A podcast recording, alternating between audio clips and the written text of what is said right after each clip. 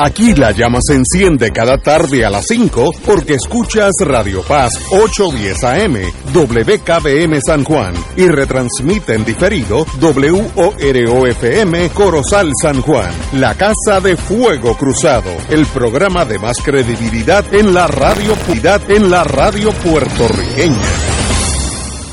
Esta emisora y sus anunciantes no se solidarizan necesariamente con las expresiones que escucharán en el siguiente programa.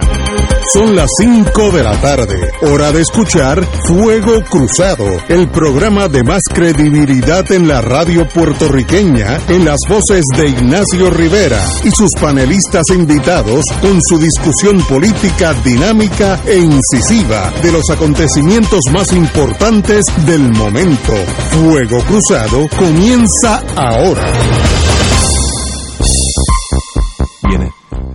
Amigos y amigas, qué bueno que hoy es martes. Hoy es martes, tenemos a doña Wilma Reverón aquí a mi derecha, en, el, sentido físico. En el sentido físico. y Marilu Gómez está llegando, va a estar al frente mío, así que estamos, frente mío, así que estamos igual. Y el compañero don Arturo Hernández, a mi la diestra y a la Siempre a su izquierda. A la siniestra. Así que empezamos en el día ahí muchos Mira cómo son los prejuicios con, con, la gente de izquierda, que diestra y siniestra. Así es. Siniestro. Sí, sí. Es que, ¿sabes? La propaganda es casi inconsciente, pero manda mensajes. Pero es milenaria, ¿sabes? Sí, sí, sí. No, Así la gente mala no es de ahora. no, y, alguien está dando bandazos por ahí. Mire, y cuando más sutil son, dicen no diestro. Exacto. No diestro. eh, bueno, amigos de Mega, eh, una buena noticia, de vez en cuando hay que decirles que las cosas están saliendo bien. Sin incidentes, el inicio de la segunda semana de clases presenciales las matrículas en las escuelas que abrieron todavía es escasa, en el, es escasa en el sistema público. Mira, así se empieza.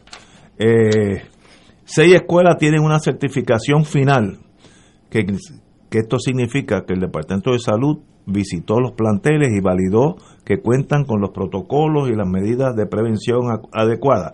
Otras 89, así que son 95 en total, obtentan ostentan una certificación preliminar en lo que salud la certifica. Mire, así se empieza. Si uno espera que todo esté en orden, pasan dos años más. Así que se empieza caminando escuela a escuela, poco a poco, porque no hay equivalencia a un profesor está allí frente de sus estudiantes, sobre todo mientras más jovencitos más, eh, más, más influencia puede tener un buen maestro, un buen profesor. Así que en ese sentido, así que en ese sentido endoso totalmente la apertura de las escuelas. Ya mi hijo, en, mi hijo no, mi nieto en Maryland ya, ya está, ahora está una vez en semana, miércoles, y el semestre que viene, que empieza en abril por ahí, ya tiene dos días. Pues hay que empezar. Si se empieza, se termina. Si no se empieza, y esperemos que todo esté en orden, que ese es el, puertorriqueño, para, para, no decidir si inventa problemas, entonces se quedan cejar las escuelas. Eh, todavía no, no, hemos dado un tajo, como diríamos en el campo, sobre el problema de las, de las columnas cortas, que es potencialmente una bomba de tiempo. Miren, eh, para adelante. Ahora, tampoco lo dejen para nunca hasta que venga la próxima tormenta, ¿no? Yo conozco a mis muchachos. Los mismos que están a cargo de las columnas cortas, están a cargo de las lanchas cortas, están a cargo de las lanchas de Vieques. Es el mismo cruz que no han dado un tajo en 40 años. Arturo. Pues mira, Ignacio, yo creo que sí, en efecto, había que empezar. El asunto que yo siempre he planteado es que ¿dónde ha estado el plan? Sabemos, obviamente, que acabamos de pasar unas elecciones en noviembre y la toma de posesión del nuevo gobierno eh, se raya ya en enero, empezando el año. Y, y el planteamiento mío es que tanto, no tan solo el asunto de las escuelas con columnas cortas, que son bastantes, sino que en este mismo ejemplo de las escuelas con certificaciones requeridas para poder aperturar, abrir, dar las clases presenciales. Estamos hablando de que... 89. 89. 89 con certificación preliminar y, y seis seis full time. full time. ¿Cuántas escuelas totalmente hay en Puerto Rico? Miles. Miles, miles de escuelas, miles de escuelas, aún, aún desco- habiendo descontado las cerradas Exacto. por Kelleher. Yo creo que hay más de mil. Aquellos que sepan nos mandan un mensaje. Hay más de mil y pico de, y cuidado, Pero, pero y cuidado, yo estoy de, acuerdo, estoy de acuerdo contigo y estoy de acuerdo con mi con mi visión. Empiecen. Sí, claro. sea con 89. Pero- la semana que viene son 90. Vamos a seguir caminando. No yo no tengo problema con eso. El problema que yo tengo es que aquí debe haber eh, una visión estructurada hacia un objetivo, ¿verdad? Y pues no me digas que sí, que el objetivo es que todas abran al final de cuentas. Pues claro que ese debe ser el objetivo, pero tiene que haber lo que dicen en Castilla la Vieja, un timetable, ¿verdad? Un, una un- una programación, una estructura para ir alcanzando unos niveles, como cuando tú haces una edificación, tú la vas haciendo por etapas y le pagas a los contratistas por etapas. Terminaste esta etapa, se, se verifica que esa etapa está completa, la pagas y sigue para la próxima etapa. Pues mira, aquí lo mínimo que debe haber existido es que haya una proyección de que para agosto, agosto de este año, estamos hablando de unos próximos meses, ya estamos en marzo, eh, y estamos hablando apenas de abril, mayo, junio, julio, agosto, cinco meses. Y es muy probable que en cinco meses el problema de las escuelas, por lo menos el de las de, las de columna corta, no esté resuelto. Pues entonces usted tiene que hacer una proyección real, real, de que si de aquí a agosto usted empieza a trabajar con el problema de las escuelas de columnas, problema de las escuelas de columnas cortas, ¿de cuántas escuelas existen con columnas cortas? 600. De aquí a agosto yo voy a tener ya por lo menos en función alrededor de 80 o 100 escuelas de columnas cortas. Tiene que hacer una proyección real, tiene que hacer una estructura, un plan estructurado. Pero esto ha sido empezar a la cañona, a la brava, eh, creo que a medio motor, lamentablemente, y, y esto apunta a probablemente el despilfarro, desperdicio de recursos. Nosotros tenemos recursos, de, en demasía hay recursos aquí. Y no estoy hablando de recursos económicos, que el Departamento de Educación es de las agencias gubernamentales la que más presupuesto tiene, miles de millones de dólares. ¿eh?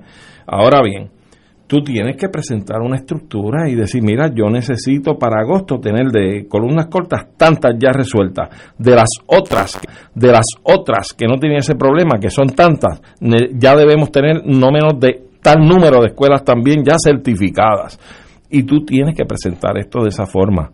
Aquí no hubo ningún plan, sola- solamente una decisión de que se van a abrir las escuelas y se van a abrir con este requisito a base de salud, a base de la, del Departamento de Educación, la certificación, etcétera, y la vacunación de los maestros y los protocolos que hay que observar dentro de la escuela, protocolos de higiene, protocolos salubristas con relación al COVID-19. Es decir, que sí, tal vez, si hacemos un resumen, puede que haya existido para esta apertura un medio plan, pero yo no veo el plan completo. Yo no veo esa proyección de Estado de que uno diga, bueno, con esta estructura, con esta estructura de, de- educación del país, yo me dirijo hacia esto y este es el objetivo y esta es la meta. E ir rindiendo cuentas en el trayecto, como cuando tú vas pasando un proyecto de etapa en etapa. Eso yo todavía no lo he visto y es lo único que critico. Sí, debimos haber empezado, pero con una estructura clara, definida y de, de cara al sol ante el país. Uy, de cara al sol. Eh, Wilma, Wilma, este muchacho ha llegado con fuego en la boca. Casi tiene que ser. Cara al sol desde los- Si no seguimos en la misma jauja de toda la vida. que, de, acuérdate que de cara al sol era el lema de los fascistas de Sí, sí, Franco, de Franco. en España. Eh, bueno, pero hablando de... Perdóneme que también de Diego eh, Martí. Sí, sí, yo tenía un poema que, sí, tenía un poema que que- cuando fueran sepultados que fueran sepultados de cara al sol. de cara al sol. Así que a eso es que me refería. Sí, sí. Ok. Wilma. Eh, yo creo que definitivamente para los niños es absolutamente necesario el poder regresar a sus escuelas y el poder tener ese compartir con sus compañeros y, con sus maestros y profesores eh, para que tengan una experiencia educativa verdaderamente completa, ¿verdad? Eh, dicho eso, cualquier esfuerzo en esa dirección, en facilitar que se pueda volver al salón de clase, eh, es necesario, es urgente, gente, es bienvenido, pero siempre y cuando se tomen todas las precauciones habidas y por haber. Nosotros hemos visto videos de cómo se manejó la situación, por ejemplo, en Corea del Sur, que tuvo uno de los azotes más terribles de, del COVID, y cómo empezaron a, a volver al, al salón de clases a los niños con unos protocolos de, de, en que los niños eran totalmente eh, preparados para entrar al, al, salón, eh, pero me lamento que mientras los maestros están enfrentando y haciendo de tripas corazones unos de a, través del, de la educación remota de la educación remota y otros volviendo a las escuelas algunos en buenas condiciones, otros tal vez en no tan, tan buenas condiciones, eh, tenemos que los reciben a 4.370 empleados de educación, los reciben con un descuento de su cheque en esta quincena, porque eh, la Junta de Control Fiscal decidió que si el Departamento de Educación no toma control de, de la del sistema de registro de asistencia y nómina integrado, pues entonces le, han congelado al Departamento de Educación eh, unos 30 millones de dólares, de dólares que no se le van a devolver al departamento hasta que no cumpla con los descuentos de nómina eh, de aquellos eh, empleados del departamento que no han registrado eh, sus asistencias. Y a mí me parece que, que eso es como, como que es el peor momento para tú hacer eso. tú le estás imponiendo a los maestros una carga increíble eh, en este sistema de, volver al salón de clase eh, y a los que se quedan remotos siguen teniendo unas cargas increíbles.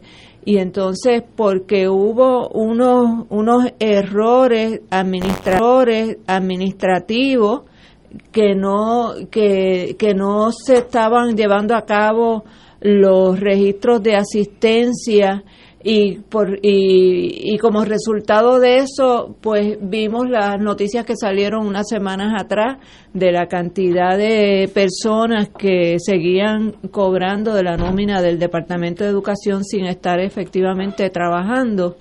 Eh, pero entonces vamos a penalizar a los que sí están eh, presentes haciendo su trabajo ya sea remoto ya sea este, yendo al salón de clase, que acaban de imponerle un nuevo sistema de registro de su asistencia que probablemente muchos todavía no están familiarizados con él, no lo familiarizados con él, no lo conocen, no, no lo han hecho antes eh, y quieren que de la noche a la mañana esos maestros se adapten a ese nuevo sistema, cumplan con él y, y los que no lo han hecho, pues mira, 4.700 empleados del Departamento de Educación, que son los que están trabajando, los que están diciendo presente, pues vamos a recibirlos con un descuento de su quincena del 15 de marzo. Eh, porque no llenaron el registro, no sabe, yo no sé si eso es un papel o es una cosa digital, me imagino que debe ser algo digital, este, me gustaría saber, alguien que sepa, que nos manden mensajes y nos expliquen cómo es el registro de asistencia que está tratando de, implementar la nueva Secretaría de Educación, la Secretaría de Educación. Eh, verdaderamente me parece eh, lamentable eh, que se tomen decisiones y que se impongan nuevos sistemas sin darle la oportunidad a los empleados verdaderamente a familiarizarse con ellos y que encima los castiguen porque no cumplan con, ese nuevo sistema. Eh, esa no es la forma de comenzar el semestre escolar definitivamente, eh, aunque estamos a mitad del semestre escolar, se supone, ¿no? Pero eh, eh, yo quisiera que alguien de las organizaciones gremiales de los maestros nos expliquen qué es lo que está sucediendo con eso, por qué le están descontando a 4.370 empleados de educación un descuento de un descuento de su nómina. No, no tengo la menor idea, pero si alguien sabe de ese mundo que nos llame aquí y nos explique, de verdad que no no no puedo hacer comentarios porque no, no sé la razón. Eh, yo me acuerdo eso de em-, empezar a la buena o a la mala. Cuando yo estaba en la Guardia Costanera vino el cambio del cheque que te mandaban a final de mes, que tú tienes que ir al el, pagador de la, en tu base y él te daba un cheque con tu nombre. Entonces todos recibimos una cosa, eh, un papelito y dice, miren, tienen 60 días para ustedes eh, cambiar eh, para hacer direct banking, que eso era una cosa hace 20 años novel, y cómo es eso que va a llegar un cheque, el dinero al banco directamente. Bueno, bueno, como un 30% de la Guardia Costanera entera, entera, en el mundo entero, Estados Unidos y el mundo, no lo hizo. Y a los 60 días, pues no llegó el cheque. Mira, la gente aprendió con una clase de velocidad, entre ellos yo, yo, yo me metí con el storekeeper que está encargado de los, de guardar las cosas en el Coast Guard. Le digo, mira, Luis, ven acá, ven acá. ¿Qué yo tengo que hacer para que esto me lo manden electrónico? Ah, pues mire, llene aquí, cosa que yo no había hecho, llene acá. Y, va, y al otro mes me llegaron dos meses eh, corridos electrónicamente.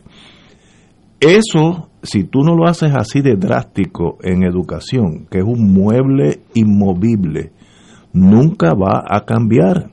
Tú tienes que pautar, esperemos, y se van a cometer errores, errores, mientras esté el ser humano envuelto en lo que sea, va a haber errores. Ahora, el peor error es no hacer nada.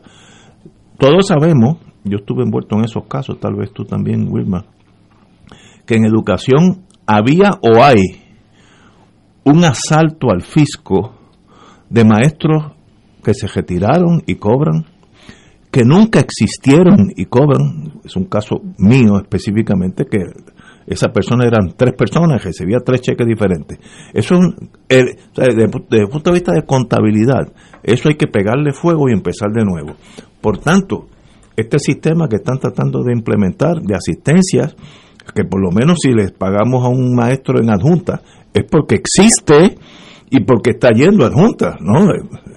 Eso ahora, eso ahora mismo tiene un montón de boquetes, un montón. Yo estoy seguro que ahora mismo hay maestros inexistentes y maestros que se jubilaron ya o peor, murieron y se siguen cobrando la familia. Empecemos, ah, que se cometen errores, pues eso te lo garantizo yo, pero yo creo en el sistema de la Guardia Costanera. Tú no llenaste eso, mala suerte para ti. Eh, para el mes que viene te mandamos dos cheques en vez de uno. Y, así, oye, yo aprendí rápido y yo no sabía nada de electrónica. Fui un fenómeno, un wizard kit en electrónica, porque el sistema no me dio lapso para negociar nada, es todo o nada. Y así la vida hay que ir de vez en cuando. Sí, tenemos que ir a una pausa. Tenemos varios temas, oye, varias personas, eh, alcaldes, ya están certificados ya era tiempo, pues vamos, ya era tiempo, pues vamos a eso después. Ya la compañera Marilu Guzmán está aquí. Buenas tardes, Marilu. Buenas tardes. Me excusan, pero había un tapón eh, inexplicable en el Expreso de las Américas, pero ya estamos aquí. Buenas tardes a todos. Obviamente, obviamente tú no viniste en la lancha de Cataño. No, estarías aquí. no estarías aquí. Antes de que, de que nos vayamos, Ignacio, eh, la Federación de Maestros eh, emitió un comunicado al respecto. Ellos dicen, estos son los buenos días que le dan al Departamento de Educación de Puerto Rico al Magisterio. Por favor, pendiente de su DA14 y el sistema. Si ven TNR, que no le corresponde, llamen inmediatamente al call center de TAL, ellos sabrán lo que es eso, para resolver y si no logran corregirlo, por favor nos informan inmediatamente. Una vez le aparece, una vez le aparece la carta de descuento en su sistema, solo tenemos tres días laborables para reclamar y querellarnos. Es imprescindible que estén pendientes para que no nos roben el salario. Si es federado, se comunica con nosotros al 766-1818 o a nuestra página para representarlo. Muy bien, háganlo, sigan las instrucciones porque el ejemplo que di yo fui víctima de propia negligencia hasta que me pinchó la vida. Así que cuidado, y estos sistemas electrónicos al principio tienen problemas, porque todo, eh, todo lo que empieza nuevo va a tener, en inglés se dice wrinkles, va, va a tener arrugas. Con el tiempo vamos a estar mejor como estábamos hace unos días o meses o años atrás, maestros que no existían cobraban y maestros que estaban Pero jubilados lo que hay que descontarle el salario son descontarle el salario son a los que De- estaban los que a cargo de, la- de administrar esa nómina. Es- eso no me suena, Ah, no me a eso lo- es que hay que No, descontarle sí, no. el salario. Investiguemos y solucionemos el problema. Vamos a una pausa. Fuego Cruzado está contigo en todo Puerto Rico. En Autos Vega Ford de la Avenida Kennedy tenemos lo que buscas, como la nueva F-150. En Autos Vega Ford la tenemos. La espaciosa Explorer. En Autos Vega Ford la tenemos. El poderoso Mustang. En Autos Vega Ford lo tenemos. Modelos familiares como Edge, Escape y EcoSport. Unidades todoterreno como la nueva Bronco, Bronco Sport y Ranger. En Autos Vega Ford las tenemos. El Ford que buscas. En Autos Vega Ford lo tenemos. Autos Vega 782-4030. Tu líder Ford a 30. Tu líder Ford en San Juan. 2.6 millones de autos en Puerto Rico, algunos de ellos con desperfectos.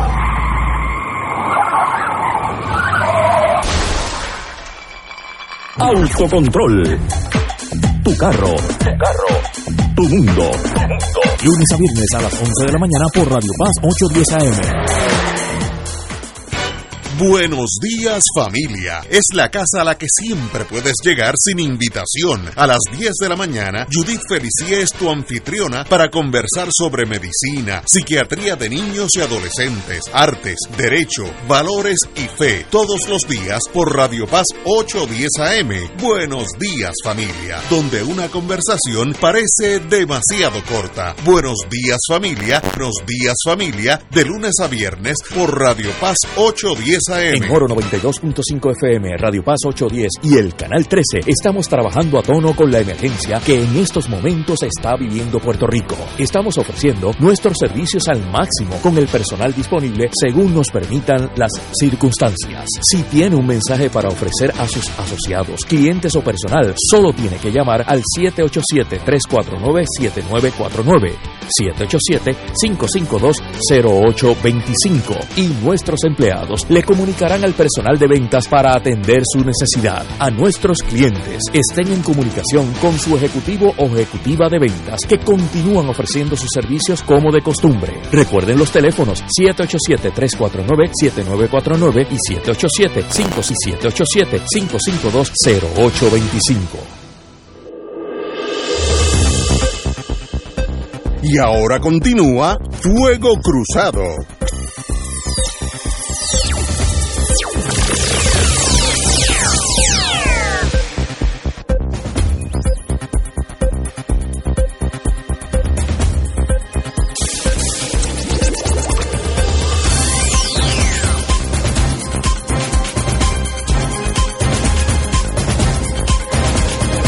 Regresamos. Ah, buena Sí. ¿Verdad? Con todo lo que tiene adentro, con algunas excepciones. Hay que tener alguna gente antes. Hay, hay como cinco que se salvan. Sí, Se, se podría privatizar. Sí. Lo harían con mucho menos dinero. Yo- Lo harían con mucho menos Yo lo vendería en pedazos el mármol ese. No, lo hacemos en el museo. Vamos a empezar- la- vamos a el empezar por las estatuas. Oye, pues, oye, noto, colonialismo. Nel- Empezar por las estatuas. no, noto cierta eh, eh, tensión. En esta mesa ah, está, mm, varios padecemos de alta expresión, no de alta presión. El alcalde de, Guay- de Aguadilla se definió por 55 votos. Luego del tercer recuento, Wow. la pugna entre Julio Roldán del Partido Democrático y Yanitza Irizarry del Partido Nuevo por la alcaldía de San Juan finalmente se decidió por Juan? 50 de Aguadilla, perdón, se decidió por 55 votos, según un recuento ordenado por el tribunal que confirmó por tercera vez la victoria es la victoria de este señor Julio Roldán. Yo creo que Tercera- a la tercera va la Ah, vencida, ¿verdad? Muy bien, Bueno, pues muy bien. Y el Supremo también, el se me perdió ahora, el alcalde, el del alcalde de Gurabo, no, Gurabo fue, no, el de, de Guayanilla, el, Guánica. de Guánica. Guánica, Guánica. Guánica, de la Guánica Central, pues se decidió porque el tribunal decidió esta tarde o, o esta mañana 4 a 4, o sea, no, no hubo una decisión en contra. Eh, Se confirma la de la así que se confirma el, el tribunal apelativo que le había descontado unos votos al, al de, ¿cómo se llama este? Writing. Eh, eh, sí, eh, nominación directa. Eh, le había descontado unos 30 votos, esa era la diferencia, porque consideró el apelativo que era nulo, y el Supremo al estar empate, pues, se está el empate, pues, se queda el tribunal Tabla. eh, tabla. Así que se quedó el señor alcalde presente, va a ser el alcalde por los próximos cuatro años. No el de Y- Fue Writing. por nominación directa. Eh, exacto, que por- lle- llegó, perdió por 30 o una cosa, para mí, in- extraordinariamente el esfuerzo que hizo su maestro. ¿Sabes lo que tú tienes que escribir los nombres? No, eso, eso- Sí que no le querían reconocer, este, si, no me acuerdo bien cómo se llamaba él. Este, sí, los nombres que sí. Pusiste Ignacio sin G, no cuenta. Ah, Ina- que- Ignacio, llamaba- Ignacio. no pusiste Ignacio Rivera Ajá. y solamente pusiste Y- Ignacio. O puso Ignacio Rivero. O, Eh, o- eh, o sí, puso no, Nacho, o puso Nacho, pues Eh, no, pero eso está, pero con todo lo con todo eso pues perdió por unos 30 votos que fueron cruciales, votos que fueron cruciales. ¿Y quién ganó? El, el actual, no sé, El Ah, El Partido Popular. Partido Popular. Sí, sí. Y eso refuerza en los dos casos, Aguadilla y ¿cuál es el otro pueblo? Eh, Aguadilla, Aguadilla y Guánica. Guánica, Guánica, Guánica. Refuerza la importancia de un voto. Por eso aquellos vagos que se quedan en sus casas del partido que sea pueden alterar una elección. Porque en Aguadilla, que es un pueblo bastante grande, mucha población, 55 votos no es nada. Ahora no, pero lo interesante Y de este esto, fue 30. lo interesante de esto, Ignacio, es el ruling que más o menos está estableciendo el Supremo en cuanto a estos dos casos que tú has mencionado aquí y cómo se va, porque seguramente llega al Supremo también, a atender el asunto de la unidad 77 de San Juan. ¿Ves, Juan? ¿Ves? Porque aquí estamos hablando de una serie de votos y de papeletas, más o menos lo mismo, que, que existen y que fueron consideradas de una forma anómala en cuanto al proceso de escrutinio y que resultan que son más papeletas y más votos que los Electores, votantes y electores de esa unidad. Ajá. Entonces, yo creo que es muy interesante, ¿verdad? Si, si el ruling ha sido tan, tan estricto este, en ese sentido que tiene un aval la decisión del apelativo por ese empate que hubo ahí, pues ciertamente eh, yo creo que, que la cosa se ve muy interesante para San Juan. Yo creo que se ve muy interesante para San Juan, porque si se descuentan votos que están de más, de más, y se estrictamente se contabilizan, ahora, ¿cuáles votos tú vas a descartar y cuáles no? Es un gran issue, el Ajá. asunto de la unidad 77. Así que si esto podrá desembocar en la posibilidad de una nueva elección a los electores de esa unidad, no lo sabemos. Así es que, una, esa es una de las alternativas que tiene el juez. Eso es lo que deberían Sí, hacer. sí hay- Volver a hacer la elección para la alcaldía y el precinto 3. por lo menos sí, esa unidad ese presidente. Eh, Esa, la unidad 77, que es la que ha dado Candela, y el precinto 3, que pero, pero si el precinto 3 es por tan poco que con un recuento puede variar, porque son 100 Pero en el precinto 3 están litigando, o sea, están con un procedimiento muy, muy eh, sui generis, muy particular, porque como ya eh, eh, Oscar Molares jura- juramentó, se sometió una resolución, creo que la sometió la representante Mariana Nogales y, y el representante José Bernardo Márquez, para que eso se pueda dilucidar al interior de la Cámara por la regla que establece, entiendo que eso es, ¿no? Eh, que, que, cada Cámara es el juez de sus miembros y siendo estando ya el da juramentado, aparentemente se fueron por esa vía primero, ¿no? De, de- discutirlo al interior de la Cámara de Representantes. Re- De verdad no tengo más, más detalles sobre eso, pero, pero se sometió una resolución para, para que se proceda a, a evaluar los méritos de, del planteamiento de, de Eva Prados en ese sentido. Bueno, eso es, bueno, eso es bien sencillo, que gane el que saque más votos. Eso, aunque sea por un voto, Si tiene mayoría, pues ganó. Estamos de acuerdo, la cosa es cómo traquetea los votos. Ah, bueno, ok, pero para ¿Eh? eso, para eso Entonces, que tenemos. Yo creo que ya es tiempo de que se esté tomando nota en la legislatura del país para empezar a darle machete a todo ese aparato electoral que montó Rivera Chats y que ha sido eh, el causante de este desastre. De la vida de Rivera Chats. Está calladito porque probablemente aspira a ser reelecto en la próxima elección y no quisiera levantar muchas ronchas, supongo yo. Señores, bueno, pero. No hay pausa, vamos no, a no, seguir. no hay pausa. Me han dicho que esto está. bueno, tenemos que tocar un tema que ha sido tema esta semana, esta semana, eh, y es el turismo radioactivo que estamos recibiendo en, en estos días. Hoy yo estuve en un restaurante en el Viejo San Juan y había, por primera vez me dijo el señor que lleva una vida, una vida entera en el mundo de restaurantes. Por primera vez, dos mesas han al- almorzado, eh, cenado con todos los hierros, cubalir, todo, todo, todo. Y al, al- estos son mesas que están en la acera. Cuando la, la joven o el joven entra al restaurante, ahí salen cogiendo y se esconden y se desaparecen dos veces. ¿Así? Sin pagar. Nunca, nunca sin pagar. En, Cayo Caribe. Eh, y nunca había pasado. Nunca. O sea, él dice, eso, esto es una cosa nueva en mi vida, lo cual demuestra que está llegando un turismo tóxico a Puerto Rico, Sí. que hacen esas cosas. Creo que son tus conciudadanos. Cosas. Creo que son tus conciudadanos Sí. del norte. US y votan por el Exacto. presidente. Hiéreme, Eh, eh, hiéreme más, hiéreme eh, más. Pero eh, también han formado peleas eh, a plena luz del día. Sí. eh, ¿sabe? No, Bueno, pero eso es parte del pueblo estadounidense. Bueno, pero está mal viene hecho. con la estadidad. Este, No, con la estadidad no. Eso Sí. incluye. ¿Tú te imaginas eh, esos pichones eh, viniendo a desplazarte, decirte, no, yo compré esto aquí, se sale? ¿Ah? Eso incluye los Proud Boys, los lo- el Ku Klux Klan. Ay, Eh, hay Pero- otra organización que es que es eh, Promise Keepers, algo así me parece que es. Todo eso Eh. viene y, y, Pero en un y, las, y las actitudes eh, que desafortunadamente traen muchos de estos turistas es precisamente por es precisamente porque ellos vienen con la impresión y la creencia de que ellos son superiores a nosotros y que aquí ellos pueden hacer lo que les place, ¿no? Porque son US Citizen, Ajá. precisamente.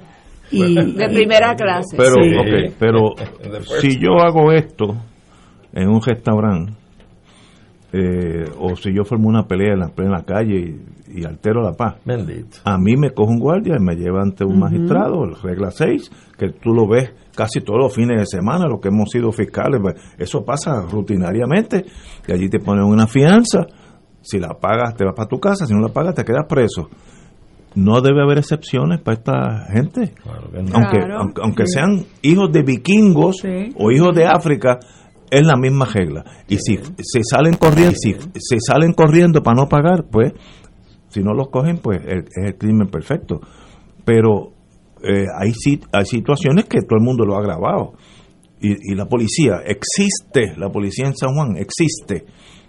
A veces, aparentemente, en ese mundo no, porque no, no- no ha Bueno, habido nada. yo comentaba el otro día en otro espacio que yo recuerdo cuando juramentó Miguel Romero, fue un grupo de personas eh, a una actividad totalmente pacífica, un grupo de personas de una organización que se llama eh, Comité por la Transparencia Electoral, me parece que ese es el, el nombre, Comité por la Transparencia Electoral, y fueron a la Plaza Colón, que queda frente al Teatro Tapia, él estaba juramentando en el Teatro Tapia, juramentando en el Teatro Tapia, y ellos tenían una actividad totalmente pacífica donde cada uno de las personas que estaba hacía una expresión de por qué eh, entendían que Miguel Romero era un alcalde ilegítimo. Y yo quisiera que tú hubieras visto la cantidad de policías municipales que había allí para propósitos de una actividad que era totalmente pacífica, que era una gente expresando su rechazo a la juramentación de Miguel Romero. Y entonces, pues yo pienso, como decía un, un muchacho el otro día en las redes, en las redes, pues que él va a coger un, un megáfono y se va a ir a la Ashford y va a empezar a gritar, lucha así, entrega no, para que llegue la policía. Y entonces se resuelto el problema. Sí, sí, sí. Pero, mira, yo creo que, que una de las cosas que a mí me preocupa de, de toda esta culpa, de, de toda esta situación, es que ha exacerbado unos sentimientos eh, racistas, xenofóbicos y de clase. Eh, eh, y, lo, y uno lo ve en los comentarios en las redes sociales y en Facebook. Uno no puede generalizar. Eh, de la misma manera que hay puertorriqueños eh, que lo que llamamos los boricuas bestiales, este, que tienen eh, comportamientos ¿verdad? Que, que no son los más adecuados para cuando uno está de visita en un país y todos conocemos y tenemos algún familiar que es un boricua bestial, este, eh, pues de la misma manera no podemos generalizar con el pueblo, con el pueblo afroestadounidense y tenemos que también entender una cosa.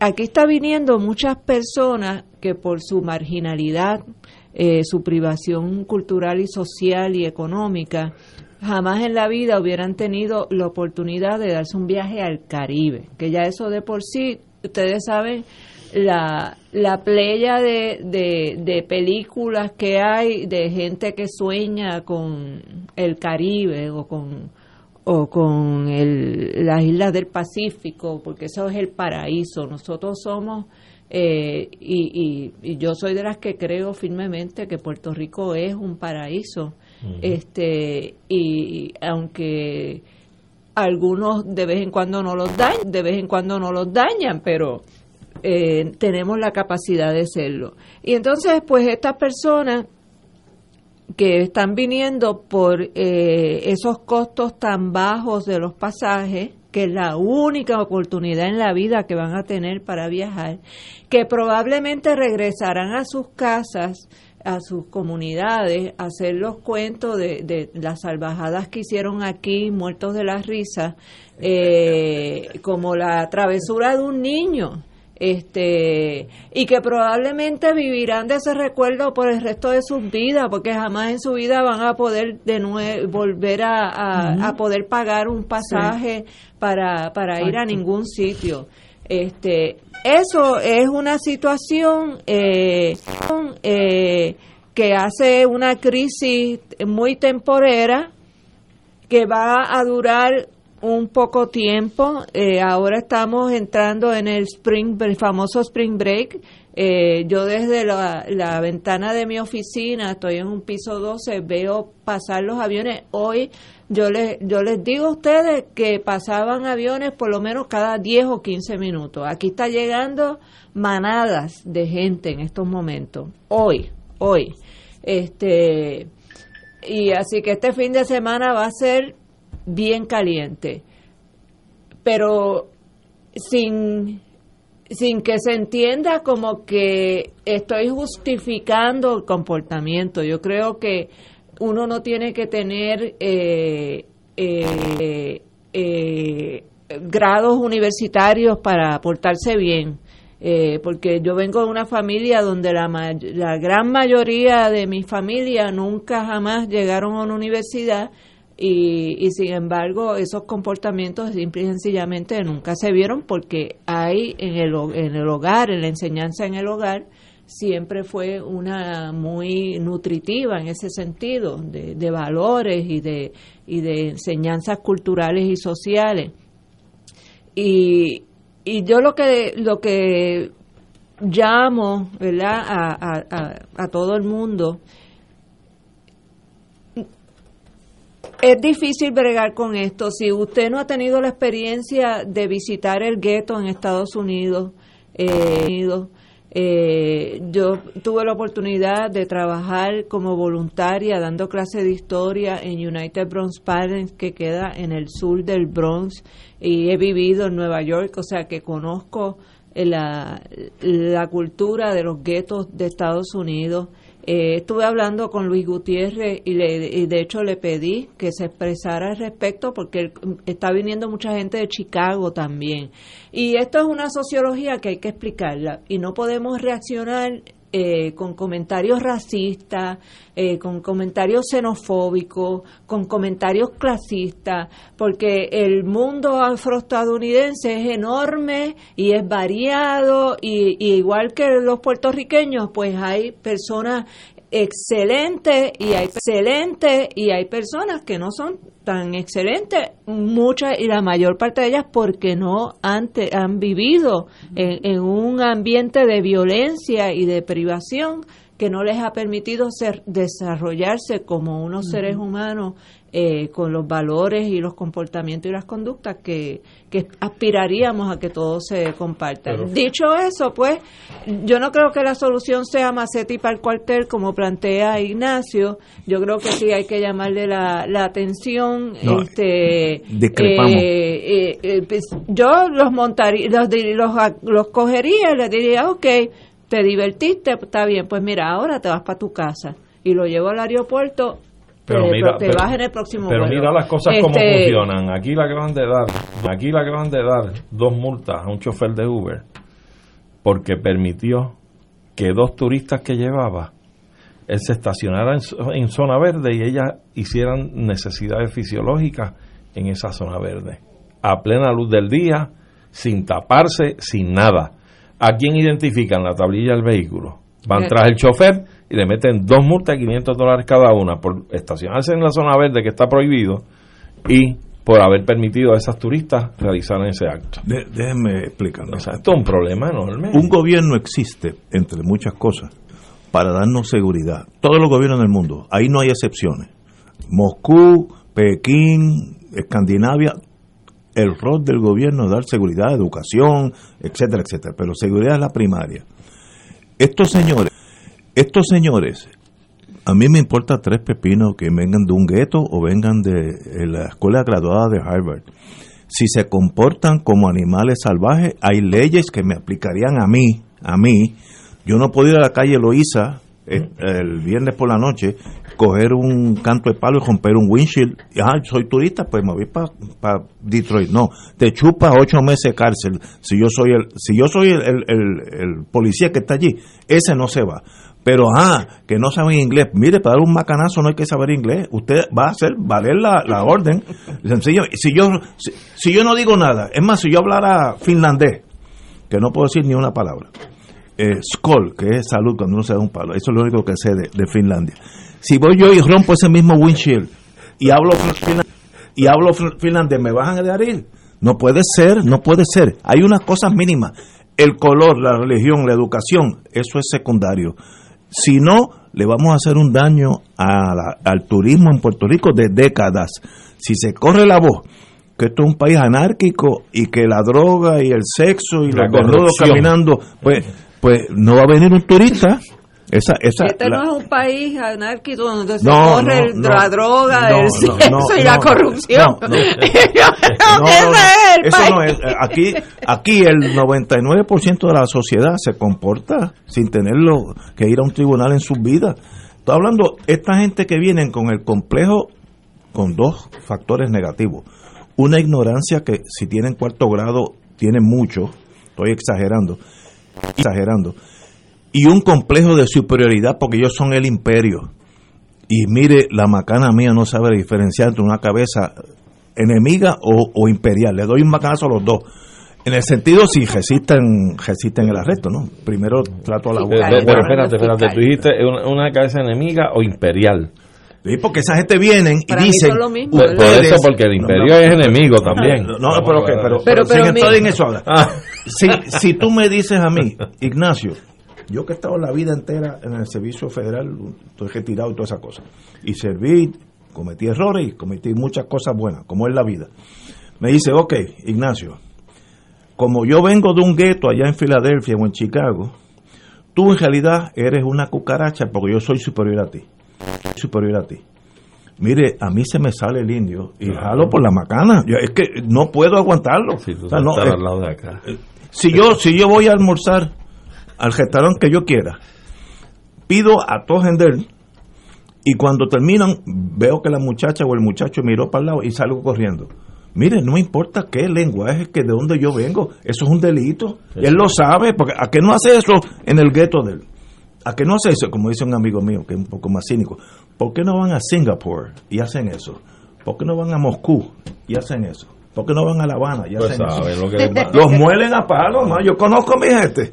El de Putin tal vez no, no vuelva a aparecer el turismo. Pero, Ahora te voy a decir pero, algo, Pero esto- no es eso nada más, Ignacio. El- el- Es- el- la realidad es, tú no has visto un spring break en Sí, Florida. igual. Tú- ¿Cómo se comportan? No, los, no. se comportan No, los no. blanquitos de Ok. las universidades Pero- que Sí, sí. van para Florida. Yo tengo una cuñada que Esas no- trabajaba en los hoteles en Daytona Pero- Beach. pero- Tenían que remodelar los, los hoteles Sí, cuando era- se iban los chamacos. Pero también los meto a la cárcel. blancos, Sí, rubios, no. de ojos Ahora- azules. El color no tiene que ver con el delito. Si tú en Daytona Beach rompes nadie- un windshield, pero nadie habla de eso, nadie habla No, no. de los blanquitos que baratan No, no. los hoteles. No, yo- lo hablo. Eh, Ah, pero vienen los afroestadounidenses y se cayó el mundo. Sí, no, pero está bien. Yo creo que indistintamente del color de la piel. eso es, es la conducta. Tú tienes que comportarte. Pero yo creo que entonces esto apunta a una necesidad por parte del sector de servicios de comida y restaurantes con respecto a los turistas. Una guardia civil. No, no, no, no. Yo creo que hay otros mecanismos. Requerirles algún tipo, requerirles algún tipo de identificación y tú identificas a la persona. Bueno, aguanta, aguanta. Ya yo sé, porque ya, ya hicieron eso. Bueno, Le pido la tarjeta. Yo mire. creo que la solución es expulsarlos del país. bueno, claro, pero en Cuando lo que llegamos cometen allá. ese tipo de... de Pero de- lo que llegamos de allá y para, y para evitar que la de cometan. formar que peleas, de embaratar Ah, bueno, sí, sí, este pero- sitio, este Mira, Mira, lo montas en la patrulla y te lo llevas al aeropuerto. Sí. Lo que pasa es que la gente reciente, la gente aquí reciente, y eso hay que entenderlo, la gente reciente la doble vara de la policía y la gente reciente que Claro. vengan personas del extranjero a faltarnos el respeto. Eso fue lo que a la gente le enervó y le colmó la copa con relación a los, a relación a los, al chat eh, de la vergüenza, que la gente empezó a ver cómo esta pandilla se burlaba de nosotros a nuestras espaldas.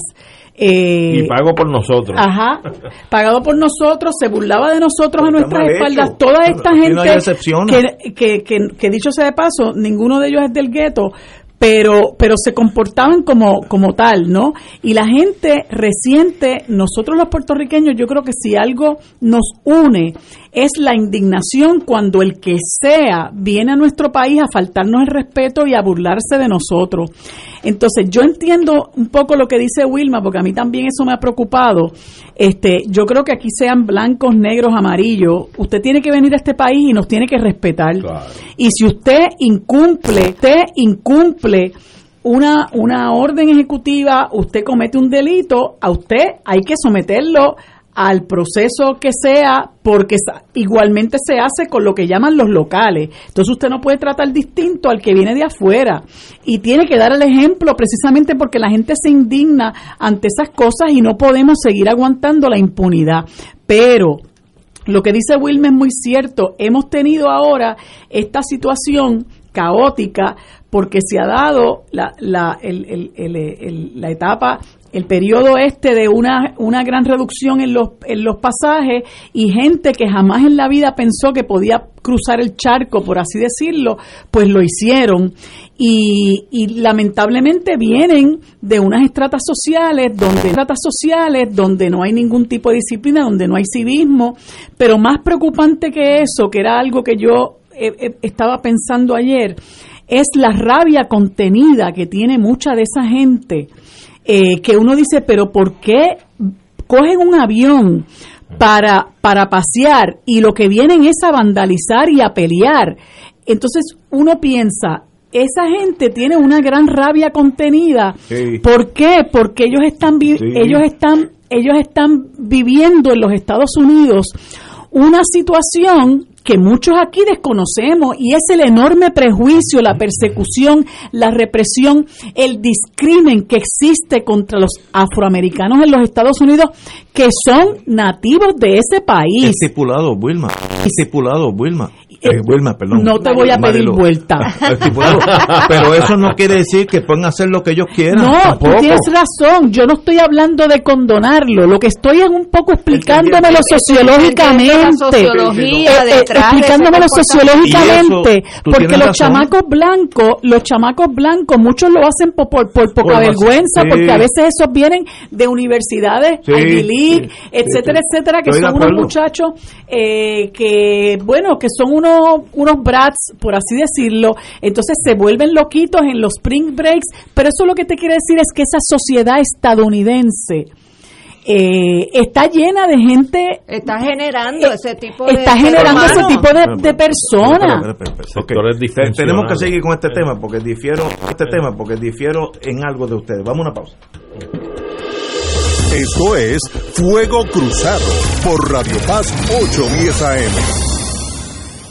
Elena es el reflejo del cuidado de un experto. Para ella la incontinencia no es un impedimento. Nuevos pañales Tena Slip Ultra y toallas húmedas con tecnología ProSkin, exclusiva de Tena, con componentes que cuidan y protegen la piel de los adultos para mejorar así su calidad de vida. El cuidado de un experto se nota y se siente en la piel. Solicita muestra gratis en tena.com.pr o llamando al 787-509-7307. Fuego Cruzado está contigo en todo Puerto Rico.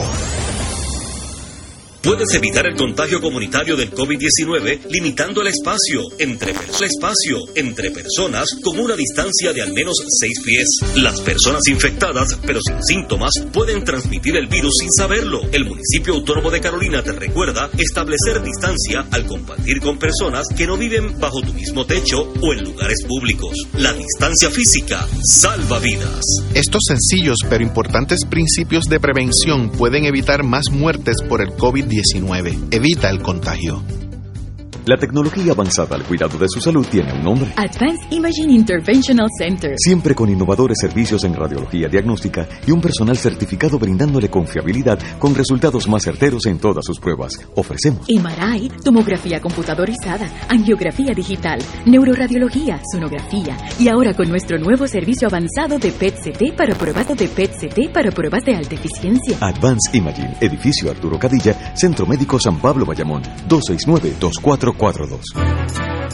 AESA, la pequeña gigante, te invita a sintonizar su espacio radial AESA Informa. Todos los jueves a las 4 de la tarde se estará ofreciendo información relevante a los pensionados y jubilados de Puerto Rico. Te esperamos a esa imparable, auspiciado por MMM Alianza. Buenos días familia. Es la casa a la que siempre puedes llegar sin invitación. A las 10 de la mañana, Judith Felicie es tu anfitriona para conversar sobre medicina, psiquiatría de niños y adolescentes, artes, derecho, valores y fe. Todos los días por Radio Paz 810 AM. Bueno 10 AM. Buenos días familia. Donde una conversación parece demasiado corta. Buenos días familia. De lunes a viernes por Radio Paz 810 AM. Y ahora continúa Fuego Cruzado. Regresamos, amigos y amigas. Mira, Ignacio, antes de que sigamos con No. el tema, aquí ah, pasa que aquí vienen eh, eh, lo- esa gente de la criptomoneda y la ley 20 y la ley 22. Aquí hay unos corillos de esa gente que son tan o más salvajes que estos muchachos. Pero ¿qué pasa? Que ellos te cogen, y esto lo sé porque conozco... Eh, Tú sabes de lo que estás hablando. tengo una fuente fidedigna. Ellos te cogen y te, ellos te cogen y te alquilan un restaurante completo desde las 12 de la noche a las 6 de la mañana. Y entonces están ¿Y tú ahí hacen- ves? y, y- y eso es drogas de esas mode, ¿cómo es que llaman? Designer drugs. Este, no beben, no beben mucho alcohol porque están con el agua, con como se meten todo ese tipo de pastillas y el perico. Y eso dicen que esos son unos bacanales que ni, ni te cuento, la gente que ha trabajado es en que esos eso también bacanales. es reprimible, eso y no está bien. Y ellos se meten eh, o alquilan eh, eh, haciendas en la montaña, pero eso no los vemos. Eso no los vemos y claro, no nos ofenden porque no, No los vemos. no los vemos, no los vemos. pero que se comporten de una manera Pero- mejor que era pero- mejor que estos muchachos y estos no tienen excusa porque tienen billete pero a cuenta de que tienen billete pues bien. se creen que pueden romper todas Pero las en, leyes del en mundo Puerto Rico o en el país que tú quieras, aquellos que rompen la ley deben responder al sistema judicial. Todos, no hay excusa. Ah, que los que tienen dinero, como lo van a hacer en privado, es más difícil cogerlo, sí, pero si están usando drogas, eso también es un delito. Pero, pero lo que no puedes tener es un país donde no hay seguridad ni en las calles, anárquico. Vete por la calle Luisa este viernes. Eh, no puedes caminar. Y si te- parquea el carro mal y le cae mal a alguno de esos energúmenos, te rompe el windshield, que eso ya pasó al Mira, frente de un, eh, de un eh, restaurante griego que hay allí. está- ¿Sabes? No, no, son gente salvaje. Estás hecho un político, ¿sabes? Porque estás recaudando simpatías de todos los simpatías de todos los sectores. Tengo un amigo aquí que me dice, pocas veces estoy de acuerdo con Ignacio Rivera. En cuanto a esos turistas indecentes, cuartel y maceta. Te puedes lanzar, ¿sabes? Mira, ya hay culturas que son más violentas que, que otras. Eh, cu- cuando yo estaba en la Guardia Costanera, los cuales, como viniera un buque de guerra inglés, había problemas en el Río San Juan. Desde heridos, este, tan, tan y tan borrachos que en el viejo San Juan eh, sí, viejo San Juan caían y había que llevarlo al centro médico. Una vez un- alguien, uno de los marinos, estoy buscando, yo estaba on duty, uno de los marinos británicos formó un- en una barra una pelea de tal nivel que lo mataron a él. Anda. Tuvo que venir el cónsul de Miami, que venir el cónsul de Miami a llevarse el cadáver. Bueno, gente, ahora al otro mes venía el Cristóforo Colombo, que era el buque italiano, y esos muchachos, hasta el más jovencito, se comportaban como unos caballeros, no daban problemas, no hablaban ni alto. Uno espera lo contrario, eh, los, los complejos que uno tiene. Uno es que los italianos se parecen más a los bueno son No, latinos son latinos, pero- pero, eh, caballero, Estados Unidos tiene más, más de Inglaterra. antiguas, son culturas Sí, no, y, Estados Unidos es un país donde la violencia es parte de la cultura, que está mal hecho, sí, pero no se pueden permitir que la gente camine por ahí como si esto fuera el Wild Pero West. ¿qué nosotros podemos esperar si después de lo que nosotros hemos vivido tras el régimen de Trump, donde hubo hubo No, una Trump, me una sube. un, Hoy se- que estoy alterado y con Trump me- un sector de sus un sector de sus seguidores que amenazaron con matar a la gobernadora de Michigan eh, que se presentaron en el Capitolio de Michigan con armas largas, sin, sin mascarillas, a retar a la autoridad. Lo que hicieron el 6 de enero pasado, lo que hicieron el 6 de enero pasado, o sea, ¿qué tú puedes esperar? Realmente nosotros podemos esperar otra cosa. Es que esto es un reflejo de lo que es la sociedad estadounidense. Y no te estoy diciendo que no haya una gran parte del, de la, de la, del pueblo estadounidense que se comporte como se debe comportar. Por supuesto que sí, tal, por supuesto que sí. Yo tengo familiares en los Estados Unidos que son estadounidenses y me han escrito eh, alarmados, alarmados y avergonzados, que son personas que jamás en la vida harían una cosa así. Pero tú tienes un sector del pueblo estadounidense que eso es lo que, lo que, que es parte del reflejo de esa sociedad heterogénea. Ahí la tiene. Y entonces yo creo que la gente tiene que abrir los ojos en términos de que a nosotros nos, nos venden una estadidad donde supuestamente cuando nosotros nos integremos a ese país, aquí se van a acabar todos los problemas y va a venir como una va- varita mágica y nosotros vamos a hacer otra cosa. Y vamos a tener acceso a tantas otras acceso a tantas otras buenas. Mire si allí hay un gran sector de la población que vive en pobreza económica y en pobreza cultural y en pobreza moral también como la vivimos nosotros aquí. Abramos los ojos y entendamos que aunque eso es un país rico, ¿verdad? Eh, es un país de una gran desigual. desigualdad, de una gran desigualdad que, ma- que mantiene a enormes sectores de su población en esa privación. Y esas esos turistas afroamericanos que viven en privación eh, vienen aquí por la oportunidad que se les da y se comportan de esa manera porque a lo mejor ven la oportunidad de dar rienda suelta al desenfreno, dar rienda suelta a su ira, suelta a su ira, dar rienda suelta a un montón de cosas. Este es, este es el lugar que ellos encuentran idóneo para hacerlo y yo no lo, no lo condono. Eh, eh, yo eh, obviamente he visto cosas que me indignan, pero, pero uno tiene que entender que hay un comportamiento que, que, se, que se manifiesta porque hay una condición de vida de parte de esa gente que simple y sencillamente, pues mira, no da para más. No ¿Qué, va para más. ¿Qué va a hacer el Estado y el gobierno con una situación como esta? Vamos a tener que establecer un programa de orientación al viajero cuando llega al aeropuerto de advertencia. Pero si en el aeropuerto empiezan a pelear. Eh, eh, Por eso, pues entonces hay que empezarlo a arrestar allí. Arrestar allí. hay que empezarlo a arrestar en allí. el dentro del avión. En el avión, en el avión, en el avión. En el avión.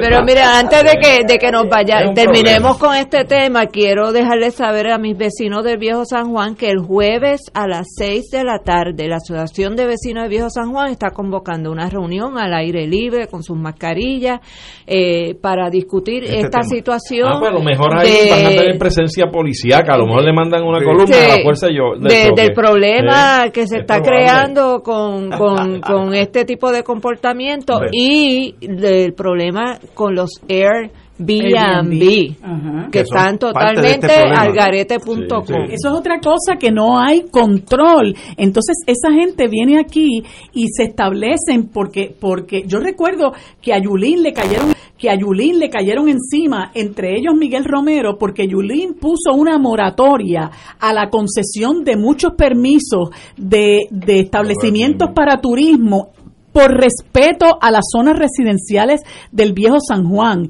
Y eso es lo que tenemos ahora con la con la relajación de todas esas de todos esos reglamentos que la convivencia residencial la convivencia de esos vecinos se altera. Ayer yo estaba oyendo dos señoras en el condado que son vecinas de allí. Aquellas señoras decían no tenemos vida y entonces totalmente alarmadas por la forma y manera en que muchas de estas muchachas se conducen. Yo vi un video de una muchacha, me pareció un lugar del, lo identifiqué como un lugar del viejo San Juan, ella se sacó los senos, tranquilamente.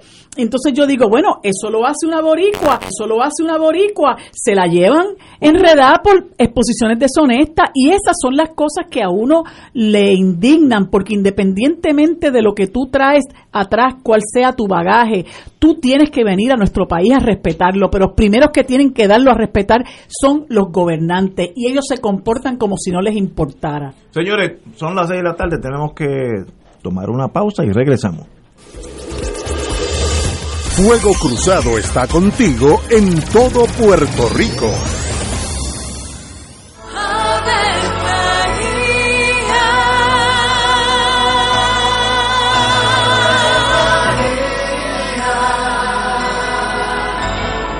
El ángel del Señor anunció a María. Y ella concibió por obra del Espíritu, por obra del Espíritu Santo. Dios te salve María, llena eres de gracia, el Señor es contigo. Bendita tú eres entre todas las mujeres, y bendito es el fruto de tu vientre Jesús. Santa María, Madre de Dios, ruega por nosotros pecadores, ahora y en la hora de nuestra muerte. Amén. He aquí la esclava del Señor. Hágase en mí según tu palabra. Dios te salve María, llena eres de gracia, el Señor es contigo. Bendita tú eres entre todas las mujeres, y bendito es el fruto de tu vientre Jesús. Santa María, Madre de Dios, ruega por nosotros pecadores, ahora y en la hora de nuestra muerte. Amén. Y el Verbo se hizo carne. Y habitó entre nosotros. Dios te salve María, llena eres de gracia, el Señor es contigo. Bendita tú eres entre todas las mujeres, y bendito es el fruto de tu vientre, Jesús, el fruto de tu vientre Jesús. Santa María, Madre de Dios, ruega por nosotros pecadores, ahora y en la hora de nuestra muerte. Amén. Ruega por nosotros, Santa Madre de Dios. Para que seamos dignos de alcanzar las promesas de nuestro Señor Jesucristo. Oremos. Derrama, Señor, tu gracia sobre nosotros, que por el anuncio del ángel hemos conocido la encarnación de tu Hijo, para que lleguemos por su pasión y su cruz a la gloria de la resurrección, por Jesucristo nuestro Señor. Amén. Gloria al Padre, al Hijo y al Espíritu Santo. Como era en un principio, ahora y siempre, por los siglos de los siglos. Amén. Los rotarios se preguntan antes de actuar, ¿es la verdad?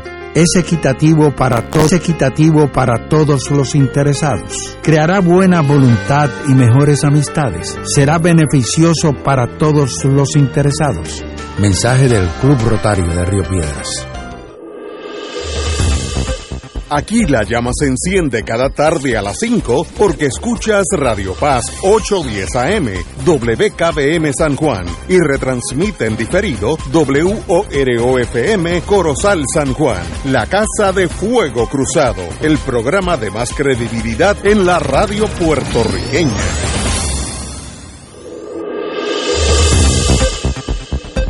Y ahora continúa Fuego Cruzado.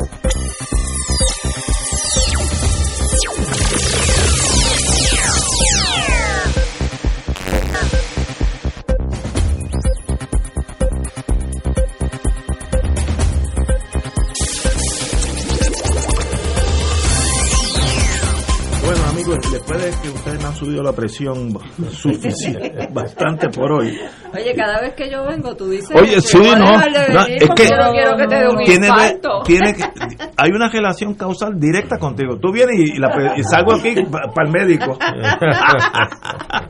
No. Mira que yo ya me va a acusar de, de- de causarte daño a la salud. No, al contrario, son mis hermanas y eh, mi hermano. Así Ley que, 121.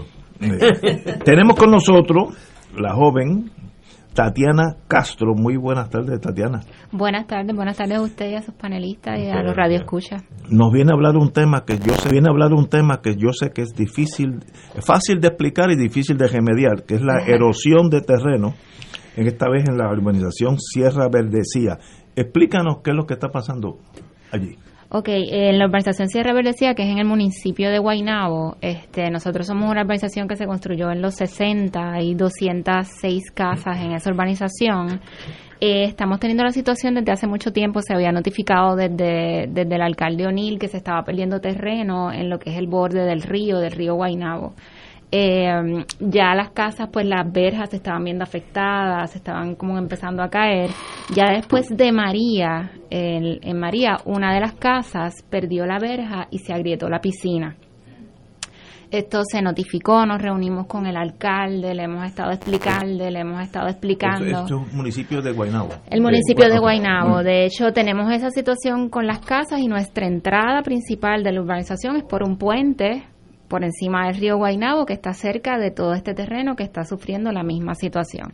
Eh, lo hemos notificado, nos reunimos con él en agosto de- del 18 este, con el alcalde desde esa fecha hemos estado con el alcalde este Ángel Pérez eh, trabajando con esta situación, pero pues no ha pasado nada. No nos pasan que si FEMA se va a encargar, que hay que comunicarse y no y no tenemos ninguna.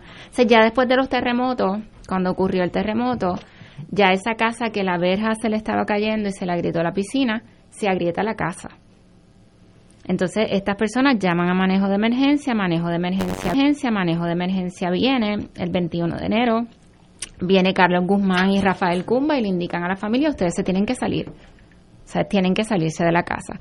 Esto es la señora, la dueña de la casa, es Sandra Olivieri Cano, es una señora mayor, es una eh, directora de escuela retirada que trabajó por 30 años en el municipio de Guaynabo, que compró esta casa, lleva 15 años pagando su, su hipoteca Ay, y ahora mismo perdió su casa, está fuera de su casa.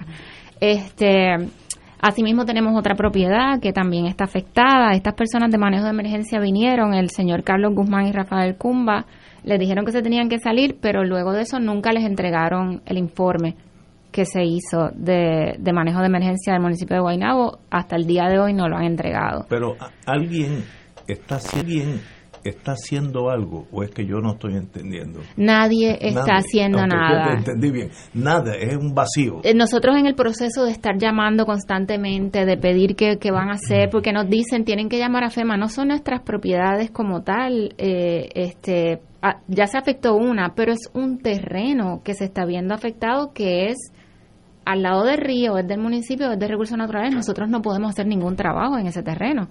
O sea, tiene que ser el municipio que notifique, eh, que notifique. eh, pues nada, hemos estado en este proceso. eh, hace unos días atrás fue Telenoticias de Telemundo.